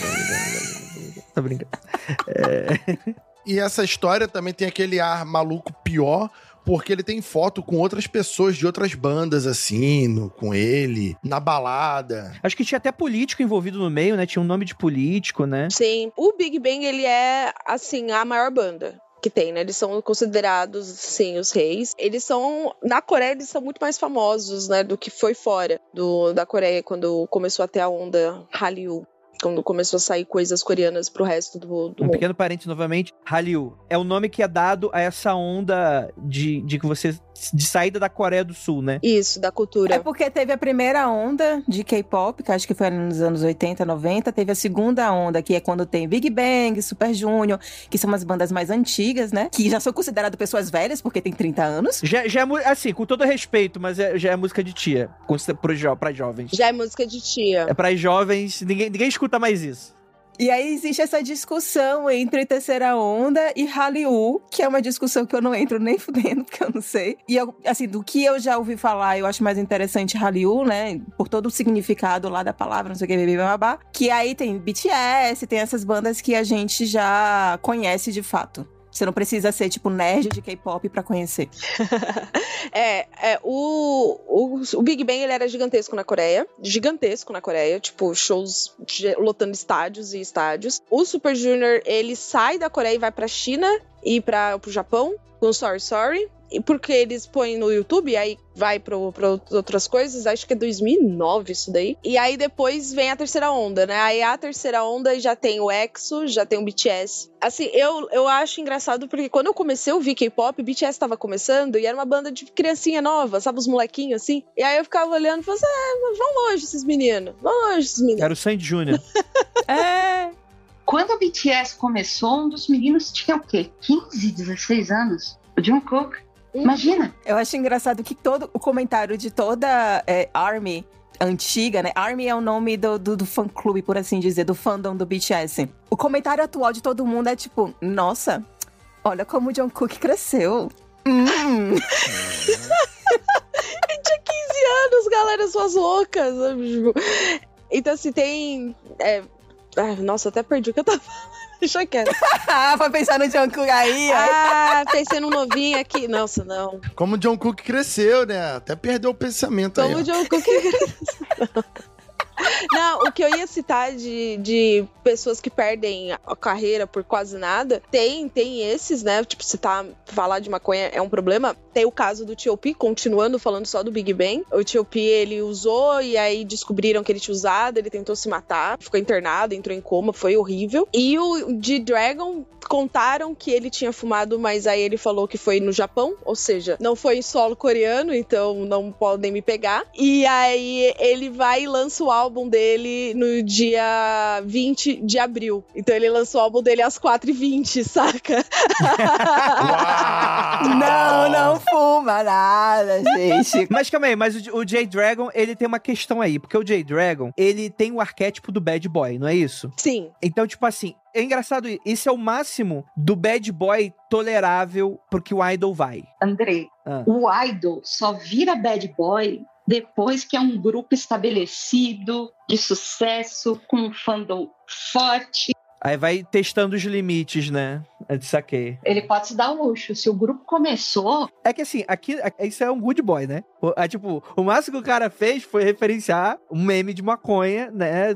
da numeração, né? Uhum. E, tipo, tinha, tem algumas outras coisas. Tipo, tem um arquétipozinho, assim, do cara que se veste mais malzinho, é o cara que tá e tá, tipo, e, tipo, não é 1%, né? Tipo, é, é muito engraçado ó, isso. o BTS, né? que é o BTS, o Jungkook foi fazer a, a tatuagem, ele passou dois anos cobrindo o braço, porque na Coreia ainda tatuagem tá começando a mudar agora, mas é muito mal visto. Sim. Não, e ele tem o braço fechado de Fechado, tatuagem. ele fechou o braço, as pessoas descobriram, porque peraí, esse negócio nos dedos que ele tatuou Army, aí aos pouquinhos ele foi revelando, revelando o braço. Hoje tem vários idols que estão tatuados, mas nesse esquema, grupo de sucesso, estabelecido e com fandom forte. Eles vão ditando um pouco da regra pra ir mudando bem devagar esses elementos, né? O G-Dragon é tão do deboche, tão do deboche, que teve uma vez no Instagram que ele, ele, ele só postou uma foto, tipo assim, tava na festa, dava pra ver que era uma festa tal, e ele escreveu no vidro, Molly, M-O-L-L-Y, que é droga, né? Nome de droga. Passou dois dias, ele, ele apagou, apagou a, foto, mas nunca explicou o porquê da tal de, do nome Molly aparecer no, Instagram dele. É tipo, é literalmente, eu vou ser muito bad boy. eu vou escrever droga e vou postar. Olha só como é que eu sou do mal pra caralho. Não, cara, mas pensa que pra realidade dele, realmente aquilo ali talvez seja ser. É pra Sim, gente. é aqui- bom, óbvio, óbvio. Mas assim, a gente pensando na forma como ele se mostra como um idol. Porque a gente também tem que parar e pensar o que é que significa a palavra idol, né? E, tipo, é ídolo. É uma pessoa que vai ser perfeita. E talvez na vida pessoal dele, ele seja até bem pior do que isso. Só que consegue não vazar. A gente só não sabe. Não, ele é humano, né? É. Essa é a questão. É. O idol, ele não é humano. Na- E isso é cobrado tanto pela indústria quanto pelo fã. Total. Tem, o- tem esse lance também, né? Então, tipo assim, é, é pros meninos e pras meninas as cobranças são semelhantes, mas têm as suas diferenças, né? Tipo, por exemplo, a questão de, por contrato, elas não podem namorar. Sim, E eles também. eles também. Eles também? Ah, entendi. Eu pensei que fosse só com a mulher. Era o que eu ia falar. Tipo, eu ia falar pro, pro Jaca ficar pensando. Assim, pensa o seguinte: tem esses caras que, tipo, falaram que queriam usar droga, aí foram expulsos da banda. Mas tem casos, e aí eu vou citar a minha banda favorita, porque eu sou elf, eu gosto de Super Junior, que é o Sumin. Ele casou. Ele fez uma apresentação, eu acho que tipo um ano e pouco de musical. Ele conheceu a atriz lá, que era do musical com ele. Eles começaram a namorar e eles se casaram. E ele foi expulso da banda. Mas isso está mudando. Tem um caso, sobre isso aí, não tem um caso de um empresário, uma parada assim, acabou com o grupo pra ele casar com a garota? Tem, tem, tem, tem. Putz, eu acho que eu. Peraí, deixa eu só pesquisar aqui pra não falar bobagem. Eu não lembro desse, não. Enquanto a Dri pesquisa, tá mudando isso. Inclusive, é, o exemplo que eu acabei de falar do Bob, do, do Icon, que ele recentemente ele falou que, enfim, ia casar porque a namorada, a noiva dele, estava grávida, né? Então já tem todo um desdobramento aí. Ou seja, ele já namorava, já trepava, engravidou a menina e agora vai casar. E, tipo, Já trepava! importante, trepava. né? Porque o ídolo não trepa, né, gente? Não, E imagina. a, a banda continua. A banda continua tudo lá boniti- bonitinho, entre aspas. É, no Instagram dele teve tanto mensagens de ódio, como também teve mensagens de apoio. O que eu mais vi, mas eu posso estar errada, claro, era mensagem de apoio é, do fandom internacional, porque eles não têm essa visão tanto quanto a- as sul-coreanas. O que termina sendo bom, então, eles estarem fazendo esse sucesso, porque termina mudando essa engrenagem, além do que os grupos antigos já foram mudando. Sim, total. Eu sabia, eu sabia. Essa- ai, foi aquele vagabundo do ID. Mano, o cara casou com a menina que era. Mano, a menina entrou na YG como trainee. O ID é o nome de uma empresa grande e muito importante. A produtora gigantesca. Cara, Aí, ó, viu? Rafaela, é nesse esquema mesmo. É nesse esquema mesmo. Ele conheceu a garota com 16 anos, ele dono da empresa, a menina com 16, quando ela entrou como trainee, debutou num, num grupo, eles começaram a namorar. Ah, obviamente, ele fala que ele começou a namorar ela quando ela tinha 18, Claro. Que ele não é idiota. né? E aí, depois de nove anos namorando em segredo, eles se casaram. Aí já não tinha mais o grupo. Ai, gente, que nojo. Ah, nunca, nunca gostei desse cara. Percebe-se, né? O IG, não, esse cara, porque SM, JYP, o IG são as três grandes empresas produtoras de idol na Coreia. Os grupos. Isso está alterando muito porque não se tem a Big Hit, que é a do BTS, agora a Hype. Mas por, sei lá, uma década, essas foram as três empresas mais importantes. E todas as empresas tinham né, o nome dos donos, YG, SM e JYP. O YG, ele era uma pessoa, é uma pessoa odiosa. Ele, como dono da empresa, ele criticava a 2NE abertamente, dizendo que elas eram mulheres feias. Por isso que elas não faziam sucesso. A líder do 2NE é a CL. Ela conta até hoje que ele pressionava, pressionava, que ela precisava fazer uma cirurgia, que ela precisava mudar o rosto inteiro. E ela falava: não, esse é o meu rosto, eu me sinto bem com ele, eu não vou operar, não vou operar meus olhos. Não. E ele falava para ela: então, seu grupo nunca vai ser, ou nunca vai encontrar o sucesso que você almeja com esse rosto que você tem. Sim. É uma pessoa assim odiosa, odiosa, odiosa. Ele foi posto para fora da própria empresa ano passado, ou retrasado, uma coisa assim, por envolvimento em grupo de apostas, que também dá cadeia lá. Eu ia falar jogo do bicho, quase que acertei. Tudo da cadeia, tudo da cadeia na Coreia, hein? Dá pra fazer, dá pra fazer o quê lá? Principalmente se você está desviando recursos da empresa. Assédio moral tá tudo bem, mas a aposta, hum, peraí. Falar que a mulher é gorda e feia, normal.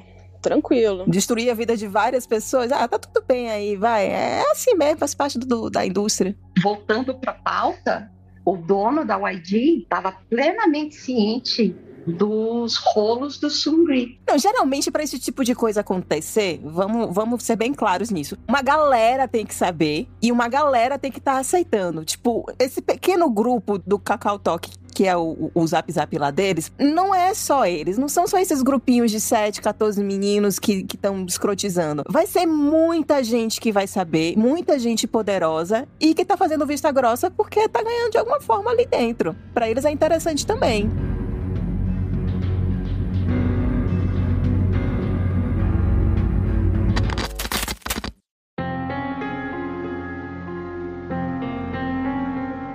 Tem uma questão aí que a gente meio que pincelou por cima, que é a questão do serviço militar lá, né? Por essas questões coreanas, né, existe o serviço militar obrigatório, como existe aqui no Brasil e tal. Só que lá ele é diferente, né? Você faz mais velho, então é comum que você esteja em carreira, já tipo assim, imagina, você tá começando seu trabalho, sua vida tá no meio da faculdade e tal, aí do nada você precisa reservar dois anos da sua vida. Só que lá, eu não sei como é que funciona isso bem, é que aqui a gente tem a dispensa, né? Acaba ficando meio que, ah, só serve quem quer, né? Mas você tem que se apresentar e tal, e aí por lá é, é, é dispensado e tal. Mas lá meio que todo mundo precisa servir. É uma questão de honra lá. Então, essa é a questão. Tipo, os caras querem fazer. Por exemplo, o BTS, ele, ele foi dispensado de prestar esse serviço, mas eles, por uma questão de honra, eles vão querer fazer. Porque se não pega mal pra sociedade tradicional, você não servir pra parada. Tem até um escândalo que tem um ocidental que era descendente sul-coreanos, né, Débora? Que aí ele foi pra Coreia do Sul, começou a se tornar um idol lá, só que ele era claramente um não...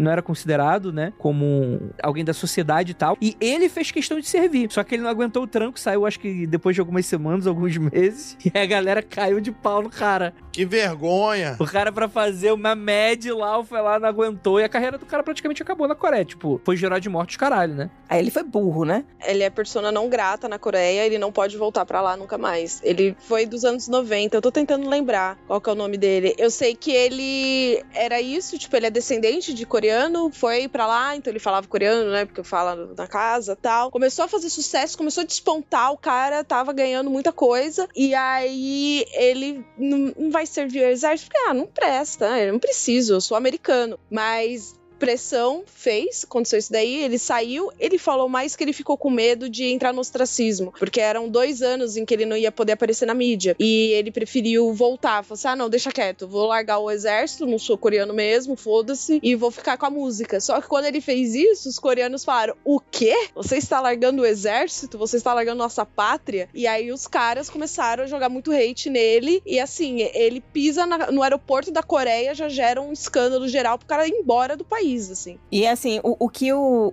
o que o Andrei falou logo no início do, do, da gravação que a gente estava falando aqui, a Coreia do Sul, ela ainda está em guerra com a Coreia do Norte oficialmente é isso. Então é por isso é tão importante a população estar treinada para o caso de acontecer alguma coisa. E a Coreia do Sul, ela é um país muito marcado pelas guerras, pela Segunda Guerra, ela foi destruída pelos japoneses, ela foi destruída pelos chineses. As mulheres coreanas têm toda uma história relacionada a isso, que elas eram usadas como entre aspas damas de conforto para os soldados, ou seja, elas ficavam em cativeiro e elas eram estupradas por soldados porque os soldados precisavam se aliviar. Então assim, tem várias histórias relacionadas com a Coreia do Sul e guerra que eles levam guerra muito a sério. Então não é nem só uma questão deles serem tradicionais, mas uma questão de tipo, a gente conseguiu se reerguer em, sei lá, 40, 50 anos, vamos continuar fazendo com que a Coreia do Sul seja próspera. Então eu vou servir ao exército. Exato. É muita questão de patriotismo. E aí vem volta aquilo que eu tava falando da Zopá, né? Pro Zopá. É o, o coreano, ele vai ficar com a coreana, tipo, porque ela é a nação, sabe? Tipo, vou gerar um coreano, sabe? Tipo, tem todo esse lance de,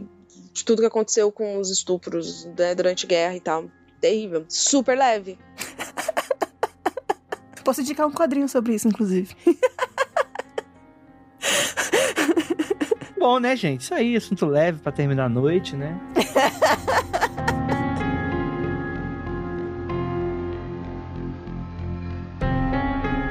Cara, quando a gente vai falar sobre os grupos femininos, que por incrível que pareça, eu acho que eles assim, pode ser uma percepção minha, mas eu não vejo eles, eles terem tanto sucesso aqui no. Aqui, tipo, próximo. Não posso falar ocidental porque, porra, não conheço como é que funciona o mercado inteiro, né? Mas a impressão que dá é que o grupo dos meninos faz mais sucesso que o grupo das meninas por aqui. Eu tô errado?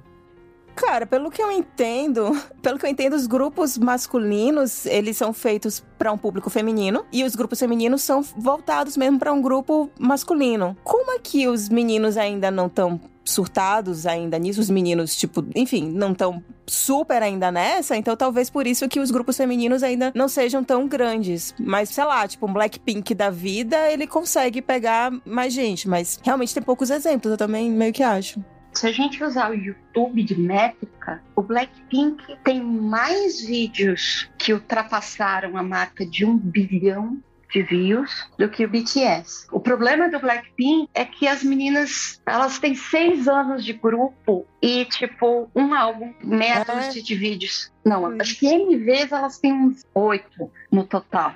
Então eu vejo hoje o Blackpink não num nível de BTS. Eu tenho minhas dúvidas se algum grupo vai chegar, saca? Eu admiro muito BTS porque os caras Lembra que eu falei das três grandes? Então, eles vieram de uma empresa chamada Big Hit, que era tipo fundo de quintal. Tinham dois, tinham dois solistas, a empresa estava praticamente quebrada e eles montaram um BTS com o que eles tinham. E assim, a partir do nada, os caras conseguiram explodir. Eu mesmo só comecei a gostar do BTS acho que de uns cinco anos pra cá. É, tem um lance que o BTS ele é feito pro ocidente, né? Não tem um lance desse?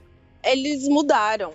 Eles mudaram, na verdade. Com o Idol pra cá, assim, eles estouraram. Aí, se eu não me engano, a primeira música de trabalho deles que pegou no mundo foi DNA, que até eles se apresentaram no Billboard Music Awards com DNA. Aí eu sinto que a partir daí os vídeos têm uma outra pegada, tem um caminhão Entendi. de dinheiro jogado em. Eles mudaram o rumo, né? Pra ser uma parada mais ocidentalizada, talvez. Cara, quando eles chegou na fase do DNA e eles começaram a tentar colocar um pezinho pro lado de cá, eles mudaram o símbolo da banda, eles mudaram o significado de BTS e eles mudaram o nome de um dos membros. Qual banda com cinco anos de estrada faz isso? Porque sabia que pro Ocidente ia ficar estranho. Tá, qual era o nome do rapaz? Tá, antiga, o Namjoon, o Namjoon, que é o rapper, aquele que tem o vozeirão, ele debutou como Rap Monster. Aí todo mundo fala, é, realmente, pro ocidente, o cara chamado, o apelido de Rap Monster vai ficar pretencioso pra caramba. vai ficar tão bobo, né? Tão criança. Tipo, ele é o Rap Monster! Não, agora ele é o RM, ele é o RM. Em todo lugar você vê ele, ele se apresenta como RM. Isso. BTS significava. Ok, agora. Bantam. Ah, Sonyandan. Que é literalmente, cara, agora vocês vão rir. Literalmente, Bantan Sonyandan significa escoteiros à prova de bala. e o símbolo do grupo era o colete à prova de balas. Eu pensei que você ia falar que era, que era o super-homem. Cara, aí uma pessoa iluminada, iluminada, falou, mano, Para o Ocidente, isso é muito estranho. Vão mudar. Então, o símbolo da banda deixou de ser um colete à prova de balas e passou a ser o símbolo de portas se abrindo, que é a ideia é que eles realmente conseguissem abrir a porta para o Ocidente. E BTS passou a se significar Beyond the scene, tipo, uhum. algo além do cenário atual de mundo. Cara, só essa visão, sabe, de mercado já me fez ficar fã da banda.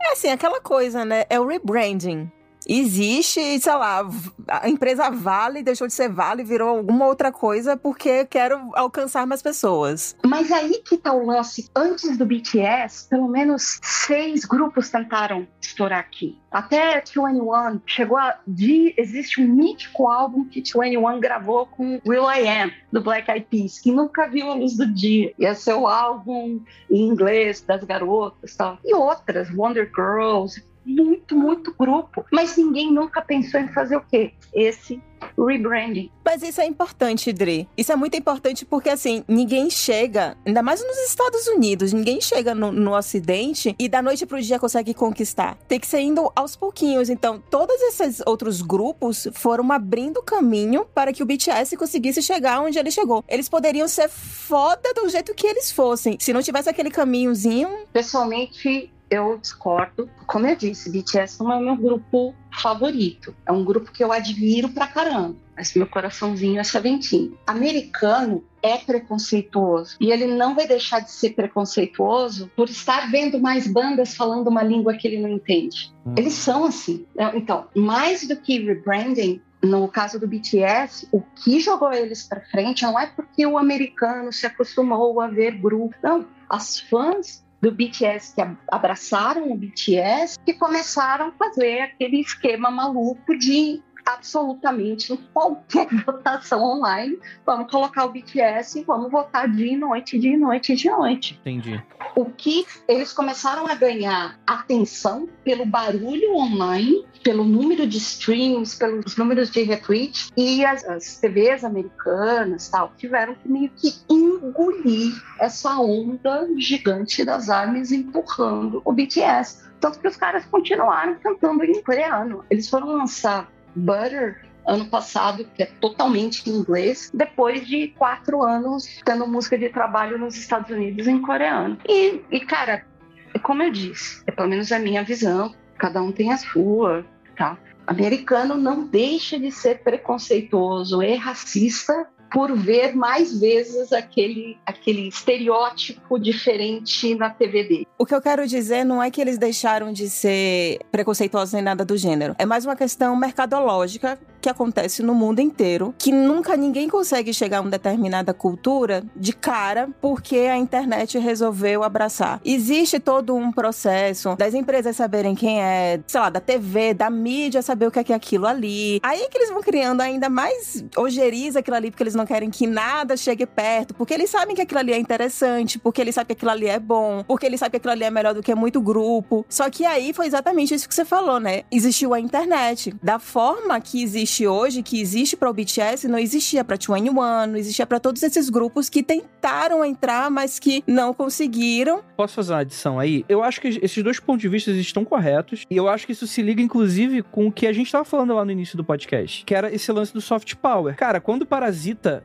o filme Parasita ganha o Oscar, eu acho que só quem é muito bobo acreditaria que simplesmente um filme muito bom ganharia o melhor, não o melhor filme estrangeiro, mas o melhor filme do ano dentro do Oscar, sendo estrangeiro. Só bobo acreditaria nisso. Isso, na verdade, é o resultado de 10 de 15 anos do Estado sul-coreano metendo dinheiro pra caralho numa indústria e fazendo todo esse trabalho de exportação que vai amaciando e vai amaciando e vai amaciando. Aí do lado de cá, o que que acontece? Você começa a ter aqueles pequenos fã-clubes, aí fica aquela cena, tipo aquele nicho. Tipo aquela galera que nos animes, nos anos 90, fazia a cópia do VHS legendado. Era só aquela galera que conhecia a gente que trazia VHS do Japão. E ficava aquele nicho muito pequenininho, muito específico. Aí começa aí VHS pra lá, VHS pra cá, aí vai etc e tal. Aí beleza, aí vem a internet, mas não é só a internet. Aí começa aquela coisa de, pô, a galera que baixava o, Naru, o Narutinho lá. Enquanto a galera baixava o Lost, eu tava ali baixando o Narutinho. Mas não era um, uma questão. Aí começa a vir os eventos, que era o quê? Era aqueles pequenos nichos que a galera se juntava para ver os OVA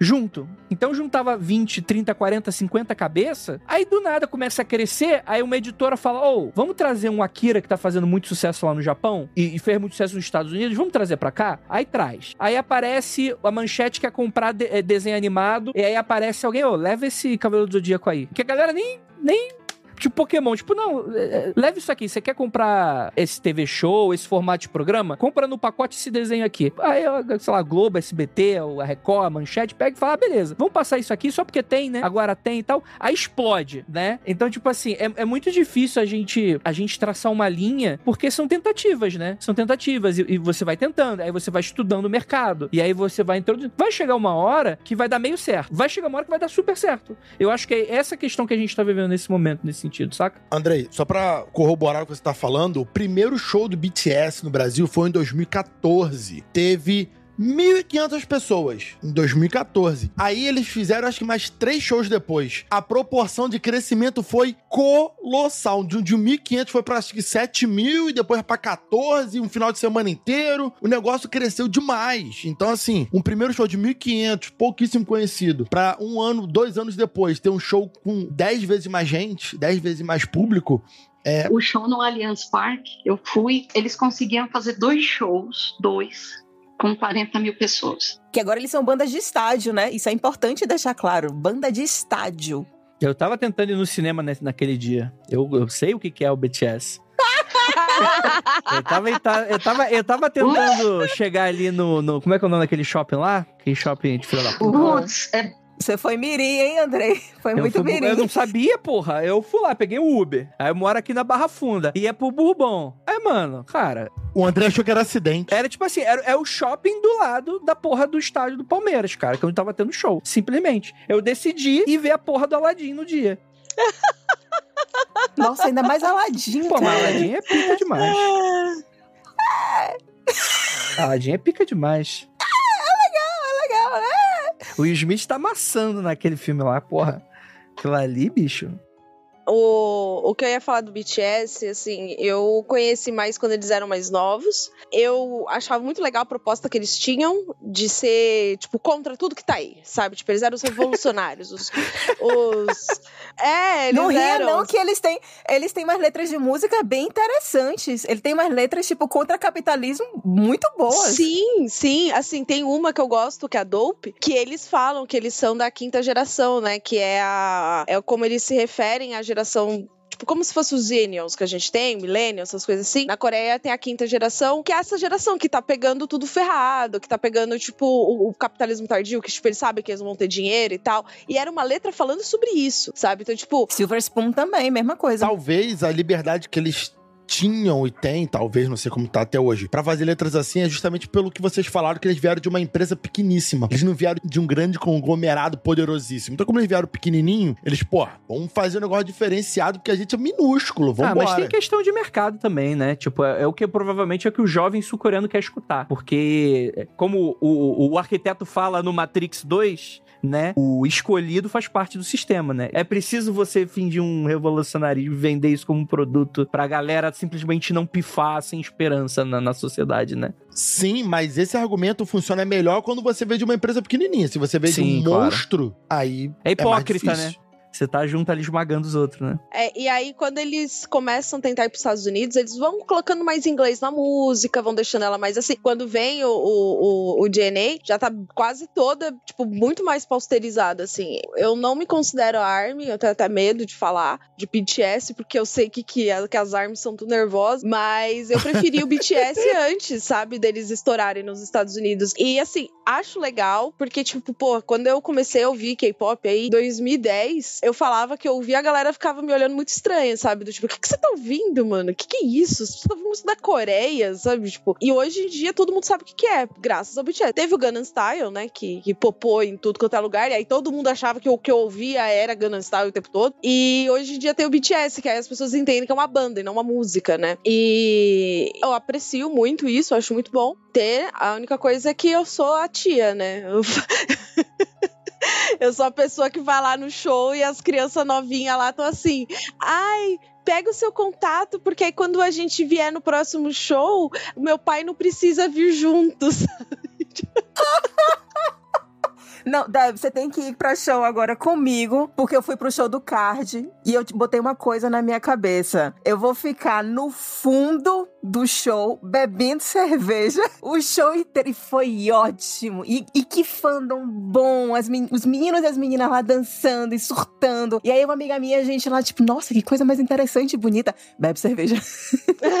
é isso. É, o show do card eu queria ter ido, não fui. Quando vocês forem, vocês me avisem pra eu não marcar cinema. Só pra, só pra isso. Ah, tá. O show do BTS, que deu tanta dor de cabeça pro Andrei, é, olha, eu vou te falar que era tipo 60% do público adolescente, o resto era só pai e mãe. E tio que foi levar as crianças para assistir o show. E era muito engraçado, porque assim, era, você via claramente que eram pessoas assim que, tipo, tava lá para trazer o filho. E aí, aos poucos, meio que foi se empolgando, e no final já tava balançando luzinha, tava tentando cantar.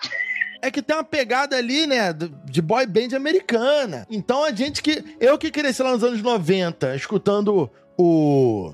NSYNC, Backstreet Boys, escuta uma música dessa, vê o pessoal dançando ali. Aí quem escutava isso nos anos 90 fala: Porra, isso, isso é legal, maneiro, né?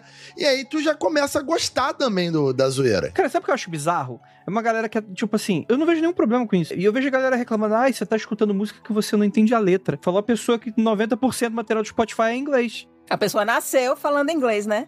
É, Parabéns. é a Sasha, né? É ele e a Sasha que cresceu falando inglês, né? né? Tipo, é foda isso. Gente, a nossa vida era, era ouvir rádio e, e cantar, tipo, information, sabe? O que a gente Até achava que era em inglês.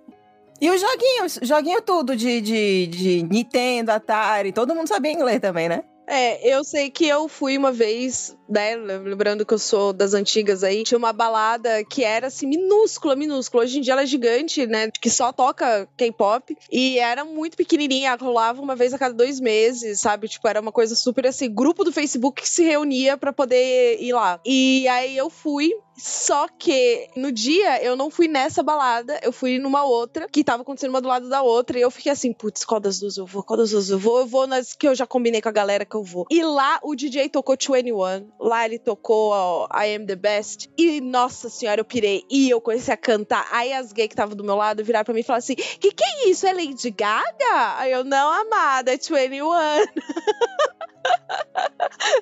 Maravilhoso. Aí já acabou o podcast True Crime, né? Agora é. Ei, K-pop! Ei, K-pop!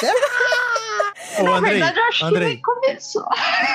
o único true crime que eu puxei aqui foi lá o do, do rapaz do clube. Teve os, sobre as trainees também. As trainees a gente tava falando que é a primeira parte. Aqui virou uma grande ode, virou uma grande homenagem ao K-pop esse programa. Vai ter que ter a parte 2 de True Crime. Não, o que eu ia falar é o seguinte: quando você gosta, acho que principalmente, especialmente voltado pro K-pop, a gente gosta de uma forma que a gente consegue ver esses dois lados, mesmo tendo dessas coisas muito negativas dos estupros coletivos, de todo esse assédio, blá blá blá blá, que? né? Que É, Estupro coletivo? a gente que isso, termina também trazendo as coisas boas. Porque é o que eu acho que termina mais chamando mesmo a nossa atenção. É o que a gente termina naturalmente falando, sabe? A gente não, não consegue ficar numa coisa só. Eu entendo o que você fala. Eu sou, porra, eu adoro joguinho de guerra, filme de guerra. Não quer dizer que eu quero viver na guerra, que eu quero, entendeu? Mas eu sei, eu entendo. Não, não adiantou muito o meu, meu discurso, não. É, é porque a gente falou uma palavra meio pesada, né? Então, mas é que esse daí aconteceu com o cara da FT Island, né? E é a mesma coisa, né? Descobre o WhatsApp do cara, né? Vê as mensagens que são no celular. Até uma coisa que aconteceu, acontece muito, eu não sei se só na Coreia, mas lá o, o som do celular você não pode mudar. Você não pode deixar o celular pra tirar foto sem fazer barulho. Por conta da quantidade. É, sabe quando você, o seu celular chega de fábrica? Ele chega fazendo aqueles barulhinhos de teclado, né? Fica fazendo tuc, tuc, tuc, tuc, pra digitar. E você que vai desativando essas coisas. Um deles que tem é, o barulho da câmera, certo? Da câmera fechando e abrindo quando você tira foto. Na Coreia, isso é proibido. Eu não sei se ainda é. Mas era proibido tirar esse som. Tipo, você não conseguia tirar da fábrica o som dele pela quantidade de homens que fotografavam mulheres no banheiro. Ou no metrô. Tipo, tirando foto debaixo da saia, sabe? Pra. Tipo, esse é o nível de abuso que rola lá, assim. E aí o que acontece com o cara do FT Island, desse escândalo de estupro coletivo aqui que tá na pauta, te- envolve isso, sabe? Tipo, envolve essas coisas de filmar mulheres ilegalmente, que é, obviamente, um crime. né, esse assunto alegre. Mais um assunto alegre de uma coisa super bacana que eu gosto, que não tem como. Você quer que eu leia o nome dele? Andei pra você falar? Bonitinho? Não, eu não vou falar nada, eu não sei falar isso. o nome dele é difícil de falar. Jun, Jun Young. Ah, eu lembrei que a gente teve essa discussão. Como é que é? É Jun Young. Young. Você sabe a sacanagem? Esse cara, mano, ele é. Ah, que raiva que. Ele é tão talentoso, era tão talentoso, ele parecia ter uma carreira incrível, porque ele, ele apareceu num, ele apareceu num desses American Got Talent, versão Coreia, sabe? Num, num desses programas assim. E, e cara, ele compunha, ele tinha personalidade, ele tocava bem pra caramba. É, uma é... voz assim, um vozeirão grosso, assim, incrível. E ele era tipo estranhinho, sabe? Assim, sabe aquele cara estranho no sentido assim, parece que tá sempre no mundo da lua. Era a personalidade dele, sabe? Quando surgiu esse escândalo, eu fiquei tão decepcionada. É, e é legal dizer que o FT Island era uma banda, era banda, né? Porque você tem os grupos que são só de cantor, eles sabem tocar instrumento, mas foi aquilo que eu falei, eles aprendem na faculdade, eles aprendem por conta do trainee, mas eles não fazem a banda, né? Não é igual, tipo, por exemplo, The Girls, que também é uma banda banda. FT Island era banda. Então, tipo, era o cara que tocava, que compunha tal. Então, tipo, era um som bem mais autoral, bem legal. Eu gostava de FT Island. Ah, também, também.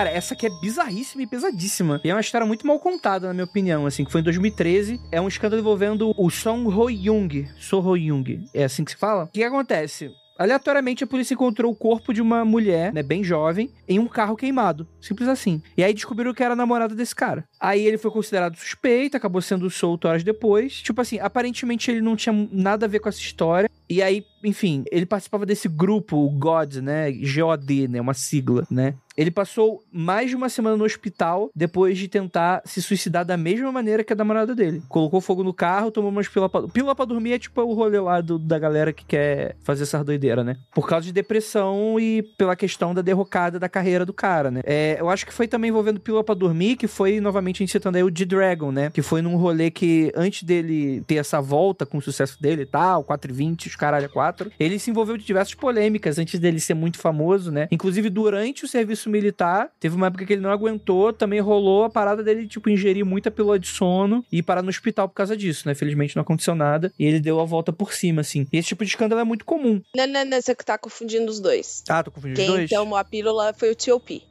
do Big Bang. Isso é verdade, tô confundindo de Dragon, é verdade, é verdade. Então não foi o de é, Dragon. É, o de Dragon tava no exército na mesma época, mas foi o. Porque assim, mandar pro exército é tipo pôr na geladeira da Record, saca? Tipo, tá dando muito trabalho, tá dando muita encrenca, ai, vai pro exército. Porque o cara tem como se redimir, aprender a disciplina, valorizar. A janela para entrar no exército é até os 30, né? É, é opcional quando você entra, mas tem que ser até os 30. Senão dá merda, né? A janela é bem grande. Eu acho isso legal, para dizer sincero. Eu acho mais legal do que como é no Brasil. Tipo, se é pra ser um serviço obrigatório. Eu acho legal porque, assim, uma das coisas que a lei deles é, é você vai e você volta com o seu emprego, né? Tipo, aquela coisa meio igual licença maternidade aqui, assim. Você não sai e tá desempregado quando você volta, né? E tem um milhão de função lá dentro, tal, né? Os idols, normalmente, eles não são soldados da guerra, eles não vão segurar em armas. Normalmente, eles fazem coisas mais voltadas a relações públicas. Parte burocrática, né? Vira tipo policial, parte burocrática, é, eles vão para essas áreas, mas não tem nada do tipo, você não vai ver o idol atirando em coreano, sabe? Tipo, coreano do norte, tipo, é mais voltado pra, tipo, fazer campanha no metrô, fazer dancinha, mostrar a banda do, do exército, umas, umas paradas mais light, obviamente, né? Eu acho que o exército coreano não, não conseguiria aguentar a pressão de, tipo, um teste de bomba matou de Dragon, sabe?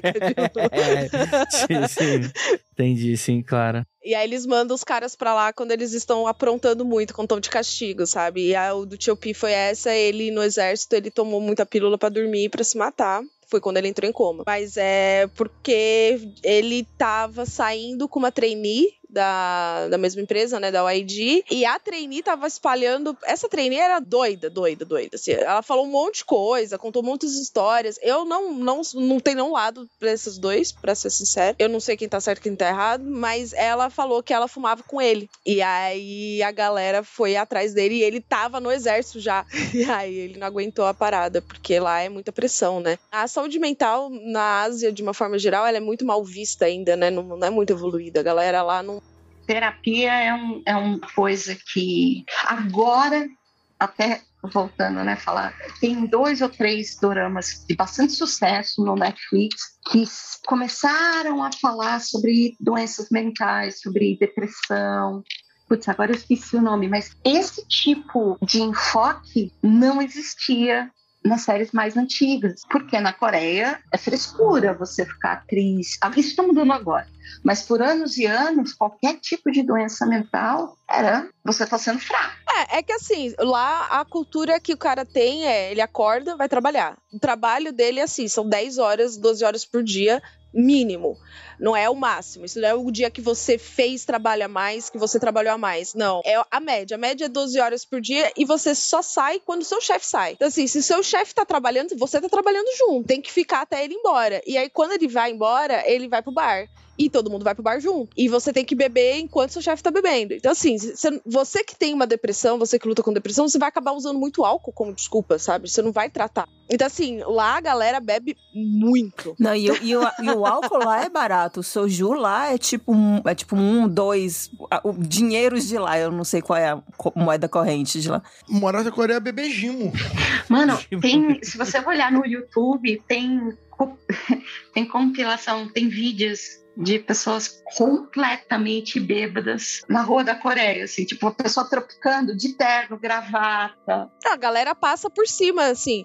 Tipo, você tá indo trabalhar de manhã, você tá passando por cima dos bêbados pra ir trabalhar, sabe? Tipo, tem galera deitada no chão, assim, desmaiada. Eu cheguei a viajar para a Coreia uns cinco anos atrás e eu fiquei um mês lá nas minhas férias tal e eu vi, eu vi essa cena. Tipo, eu acordei num sábado de manhã porque eu ia para um lugar, tinha um compromisso. Eu passei por uma garota linda, linda, cabelão, sabe, toda produzida aquele visual. Acabei de sair da balada. A menina estava se agarrando no poste porque ela não conseguia andar, ela tá toda, saca? E eu na época eu fiquei até meio perdida. Eu falei, sabe quando você pensa assim, eu vou, eu acudo, eu chamo alguém, eu, o que que eu faço? Ainda mais é estrangeira, todo mundo tem medo. Aí eu olhei para trás, ela já tinha saído, já tinha parado de abraçar o poste, estava indo embora, mas naquele esquema, tropeçando e bebasse, bebasse.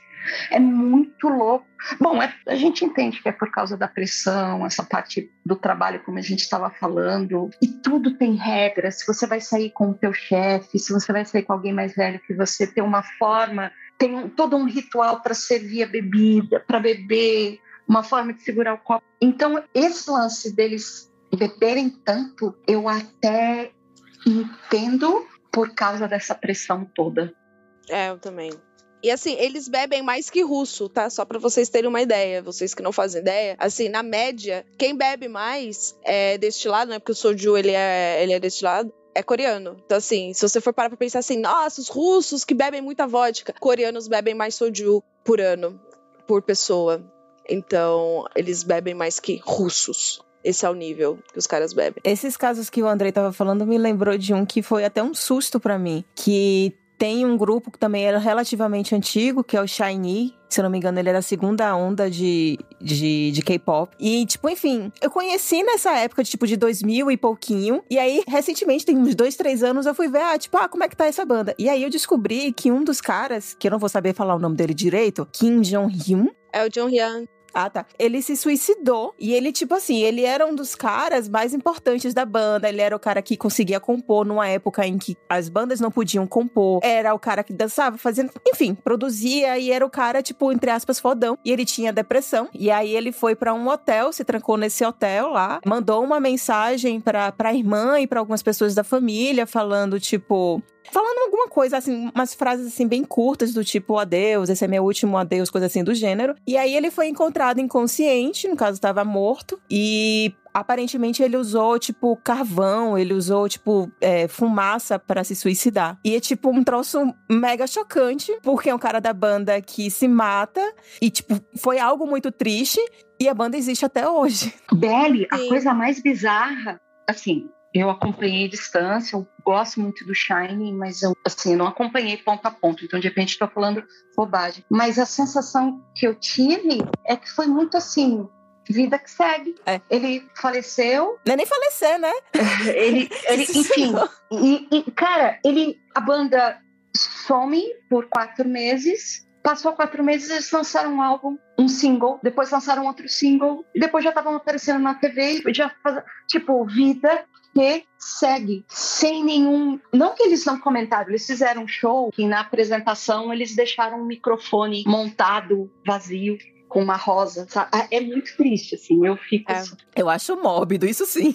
É, assim, o que eu acho mais legal, assim, né, interessante de falar, é que o Shiny é uma banda shiny, né? Então, uma banda colorida, assim, eles são os Flower Boys, eles usam cores coloridas, estampas, e muitas estampas, e as músicas são super alegres, e assim, você vai ver a banda, a banda é toda, tipo, super alto astral. E o, quando ah, eu soube, né, na- eu acompanhei a época e tal, quando eu soube que, eles tinha, que ele tinha se matado, cara, eu fiquei muito mal, muito mal, porque, é, inclusive, né, aquela, né, tipo, gente, eu sou fã do Super Junior, né, o pessoal do Super Junior levou o caixão junto, sabe? Tipo, eles eram muito amigos, assim, e você vê, tipo, eles super abalados. Eu não lembro se foi tão pouco tempo pra banda voltar, pro Shiny voltar, mas eu sei que eles voltaram por um motivo, eles têm um contrato, sabe? Então fica foda isso também, tipo, os caras têm um contrato, os caras estão presos num contrato, a gravadora vira e fala, quero lançar álbum, eles não tem como virar e falar, eu quero cancelar. Tem esse lado também, sabe? Não é assim, eu fico morrendo de dó desses meninos, porque eu fico pensando a cabeça deles para subir num palco e um dos componentes que cresceu junto com os caras não tá lá, saca?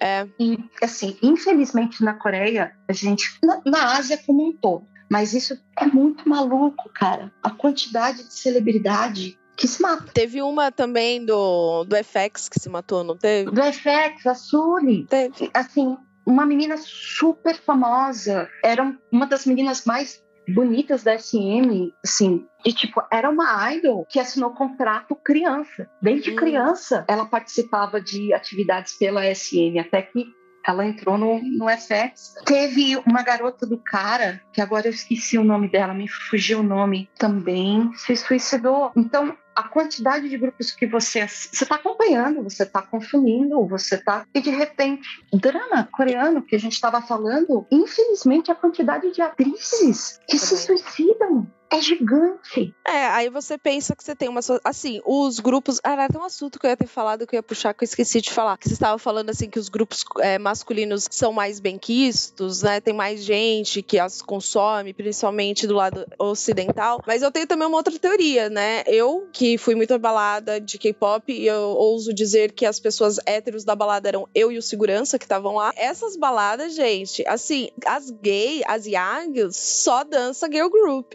sabe todas as coreografias e tudo mais. Então, assim, eu vejo muita gente gostando muito de girl group, mais girl group do que boy group. Eu sei que as arms existem em maior quantidade, mas tem um pequeno probleminha nos girl groups. Os girl groups duram pouco tempo. É muito difícil você ter um girl group com mais de 5 anos, 6 anos, 7 anos, porque elas estão velhas e elas precisam casar e ser mães. E eles desmancham as bandas, sabe? Então, assim, tem muito suicídio, né? A gente, eu tô lembrando aqui da- do caso da menina do FX, que é porque você não é suficiente, você não é bonito o suficiente, você não é magro o suficiente, você tá 12 horas trabalhando por dia, você não vê sua família. Mano, é muita pressão. Isso pra uma pessoa que tá saudável, pensa uma pessoa que já tenha um quadro depressivo, sabe? Eu gostaria muitíssimo, muitíssimo que esse assunto pudesse ser melhor tratado lá, que a saúde mental fosse melhor vista, que eles começassem a ter uma ideia de direito trabalhista também, né? Que ia fazer uma diferença, né, pros bandos de escravo que tem lá. Porque eu vejo que, tipo, a galera não, não aguenta a pressão, cara. E assim, é uma baita de uma pressão. Tipo, eles estão passando realmente por muitos problemas. O Kangin do Super Junior, ele foi expulso da banda também por beber demais. E aí eu acho isso um absurdo, porque eu acabei de dizer que coreano bebe mais que russo e o Kangin bebia demais pro padrão coreano. Então eu penso como esse homem está vivo. E ele foi expulso da banda porque ele tinha depressão. E assim, ele tinha depressão, aí ele bebia muito e ele se envolveu em, tipo, dois acidentes de carro. Que assim, pô, o cara não tem. O cara é rico e não chama o Uber, sabe? Enfim, mas não, não vamos entrar nesse detalhe. Ele queria dirigir o carro. E um detalhe também, né, que eu penso como esses. Cara, assim, eu já olho como criança. Pessoal, tudo adolescente, com 20, 21 anos, assim. A banda faz sucesso, tá vendendo pra caramba, tá fazendo um monte de show. Os caras não podem sair pra canto nenhum. Eles não têm liberdade de ir em lugar nenhum. O, o paparazzi coreano é outro nível. É impressionante, cara. São assim, meses e meses e meses no pé dos caras.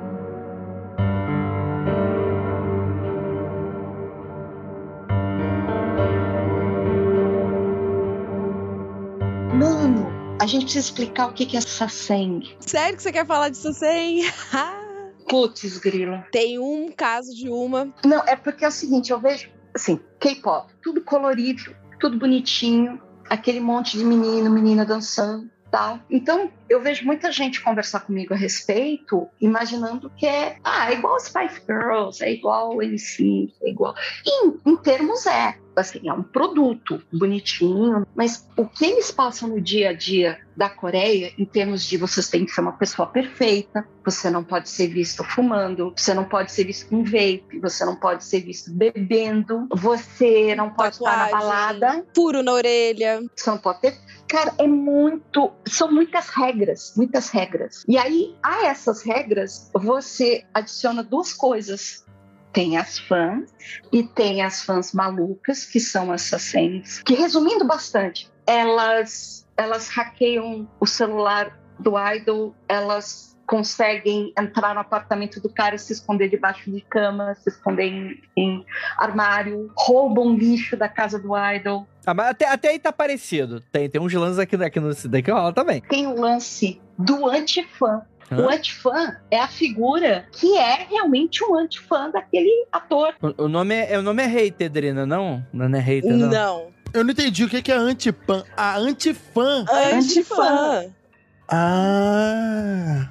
O hater só acha ruim e reclama no Twitter. Certo. O antifã quer prejudicar a pessoa, o idol que não gosta. Assim, um exemplo rápido, assim, um antifã seria tipo as ARMY reservando ingresso pra assistir o Trump, entendeu?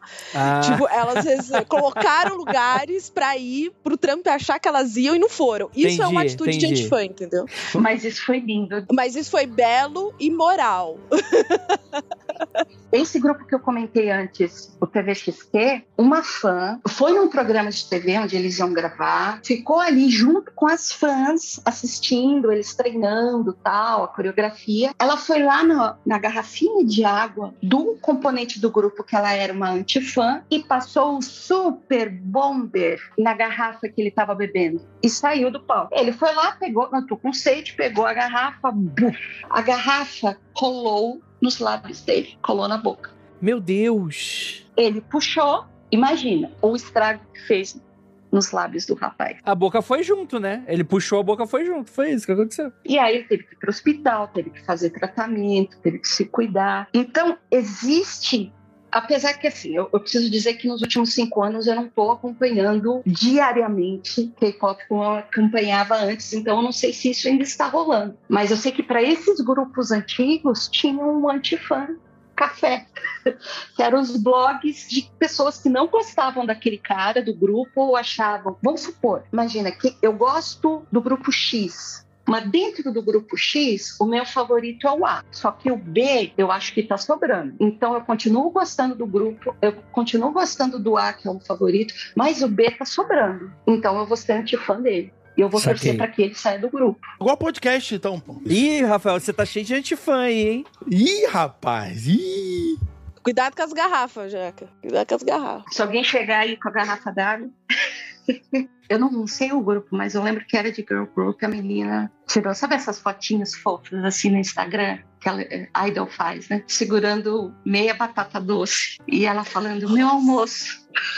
Nossa, que dó, mano. A dieta dela acho que era 600 calorias por dia, 700 calorias por dia. Era uma loucura dessa. Era uma loucura. Isso delas trabalhando, né? Isso dançando, cantando, fazendo show. Nesse esquema aí, nesse esquema aí. Deixa eu só explicar uma coisa pro ouvinte, que uma mulher média, né? Não sei exatamente se serve para coreano e brasileiro, mas o número que temos no Brasil é a mulher média com, gasta por viver e fazer o mínimo de esforço no dia cerca de 1.800 calorias, arredondando assim, sabe?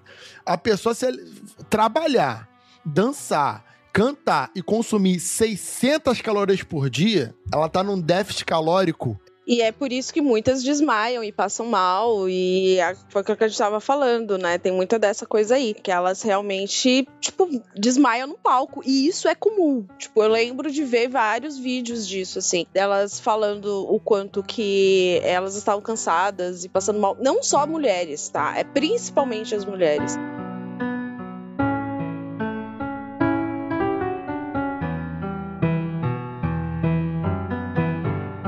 Vou falar do meu, do meu Super Júnior? Do meu Super Júnior. Isso é tão fofo. É tão fofo. Do meu bebê? que eu gosto porque tem o, tinham dois gordos, né? Que tinha o Canguinho que foi expulso por ser muito bêbado. Mas o outro, que é o Xindon, ele é gordo. E ele é gordo. Tipo, ele é gordinho. E eu acho isso maravilhoso. Foi o motivo de eu ter gostado da banda, sabe? Eu vi e falei, caramba, não é uma banda de modeletes, sabe? Tipo, os caras escolheram um cara que não é padrão. E isso eu achei muito legal. E ele sofre, sofre para fazer as dietas e tal. E ele fez declarações gordofóbicas. Ele foi falar que, tipo, uma mina que tinha, sei lá, 52 quilos tava muito grande, sabe? E aí todo mundo ficou assim, ah, que? Você falando isso, gato. E Débora, e ele falando que ele pode ser gordo porque ele é homem. Exatamente, era isso que ia completar. E aí ele vai e põe a cerejinha do bolo e manda essa. mas eu posso ser gordo porque eu sou homem. Ah, aí fica difícil. Defender, Mas isso também né? me lembra uma cultura do centro-oeste brasileiro, né? Assim, um pouquinho do centro-oeste, do sudeste, do sul, do norte, do nordeste, né? Lembrei de, de uma história, mas aí, enfim, eu não sei muitos detalhes, né? De Idol, quando vai para vai para esse churrasco coreano, e em vez de comer a carne, só chupa a carne e joga fora. Oi? Oi? Pra sentir Calma, o gostinho. Pensei, eu pensei em coisas, mas não posso falar, não. não. Calma, Rafael. Está num calma, restaurante. Calma.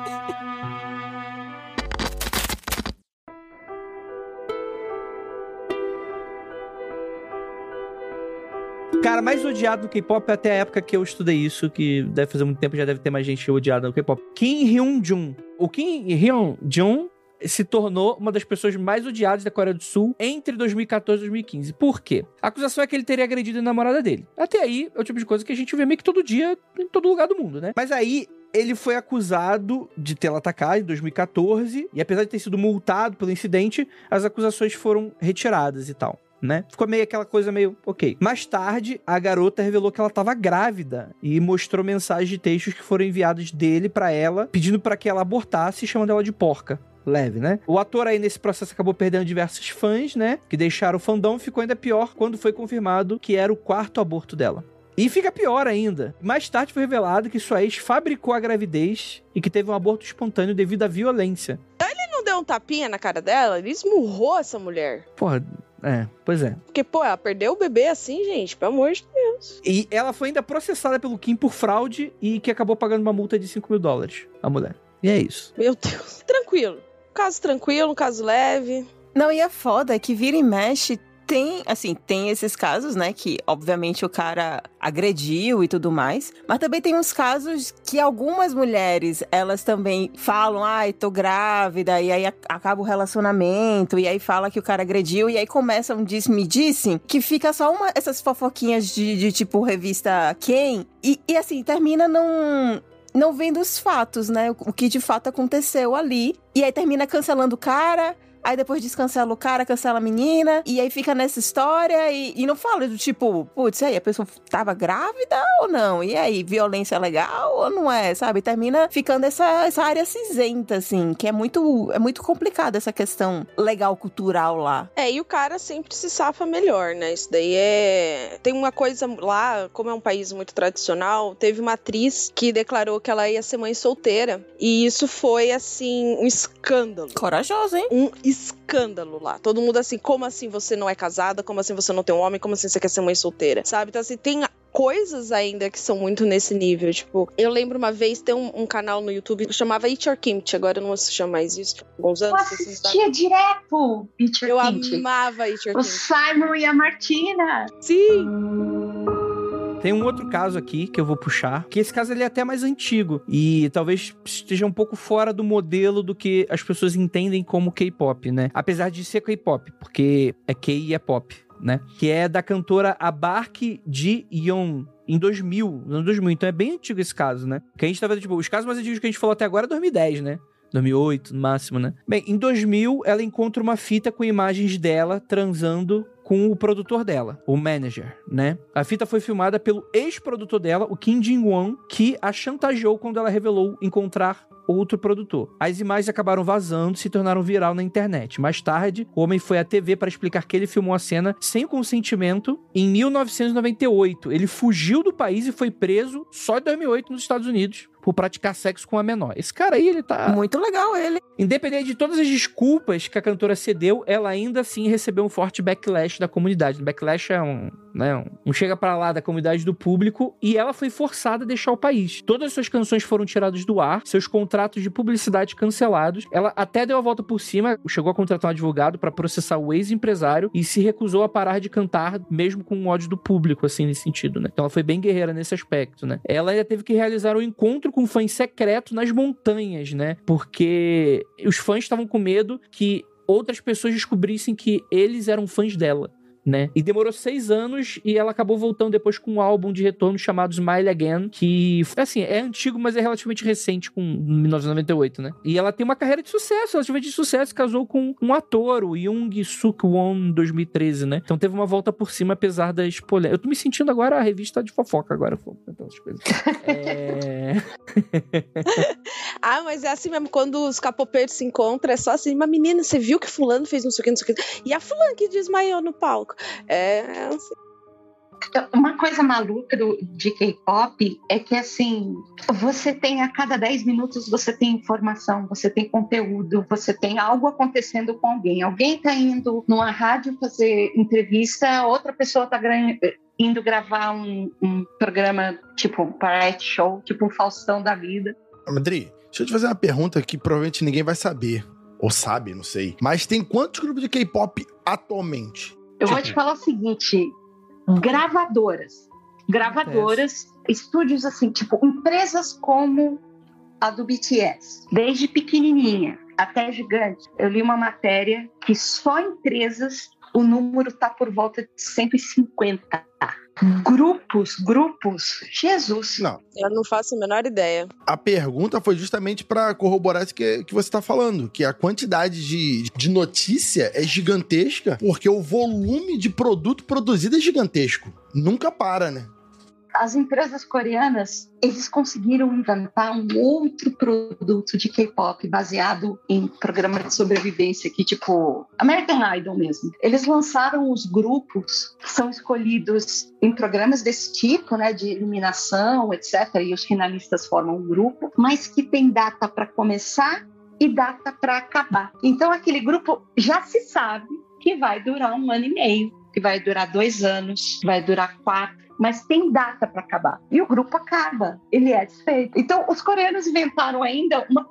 Além das pessoas, obviamente, serem fãs e consumirem produtos e comprarem, irem show, etc., agora tem essa, esse outro tipo de grupo com prazo de validade e que as pessoas consomem ainda mais loucamente porque já sabe que vai ficar sem depois de um ano e meio, dois. Então, só esse formato, cara, eu acho que tem nos últimos anos tiveram que umas, uns seis grupos só É. nesse formato. É banda em formato seriado. É, Tem começo, meio e fim, né?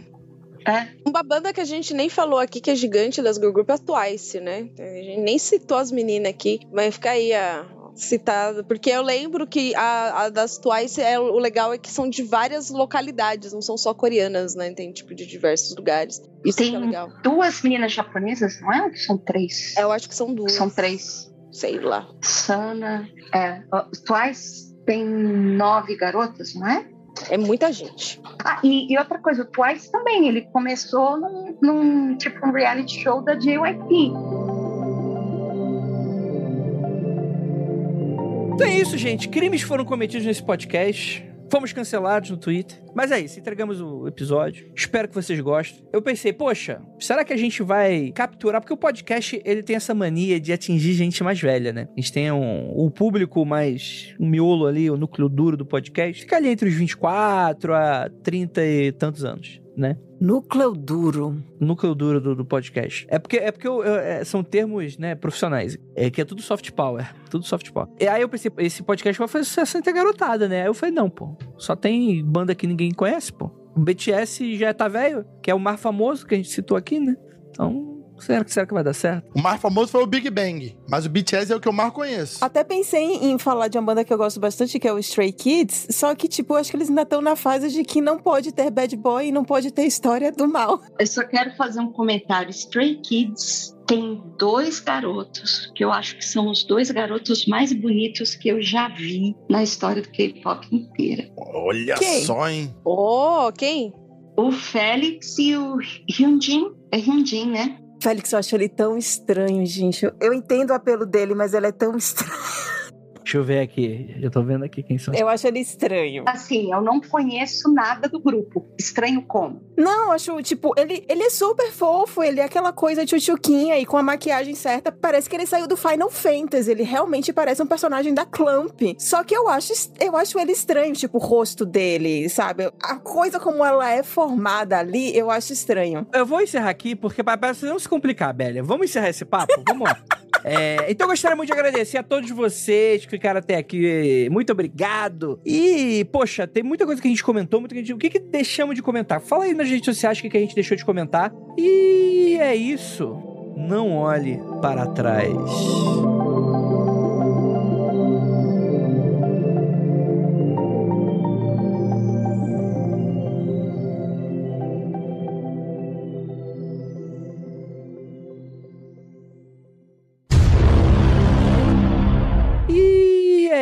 Isso. Caralho, tô cada vez. confu- Toda vez que eu tô gravando Mundo Freak, eu faço o encerramento do Magicano. Toda vez que eu tô encerrando o Magicano, eu faço o encerramento do Mundo Freak. Puta que pariu. E é aquilo. Ou falta de. E é que. Caralho, bicho. A, a, a Bela é minha antifã. Só, só- é, esse é o problema. Essa é a questão. A Bela é minha antifã. Já descobri já. Vou mandar, Ira, Ira, co- vamos cortar a relação aí. A Bela é antifã. Ela não vai querer, porque ela é, vai ser- é minha antifã, não a dela. Então, foda-se pra, pra Ira. E aquilo, não olhe para trás. Até. é, a Belle é a Francesca, pô. A Belle é a adulta com mais cara de criança que eu conheço.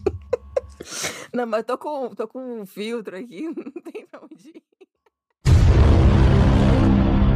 No K-pop. Não, gente, tira a política Que do meu? K-pop. Não, Para com não. isso. Gente, vamos. não, tá vamos- tendo política no mundo freak? Não, não pode. Não. Inclusive, André, inclusive, posso, É. posso introduzir?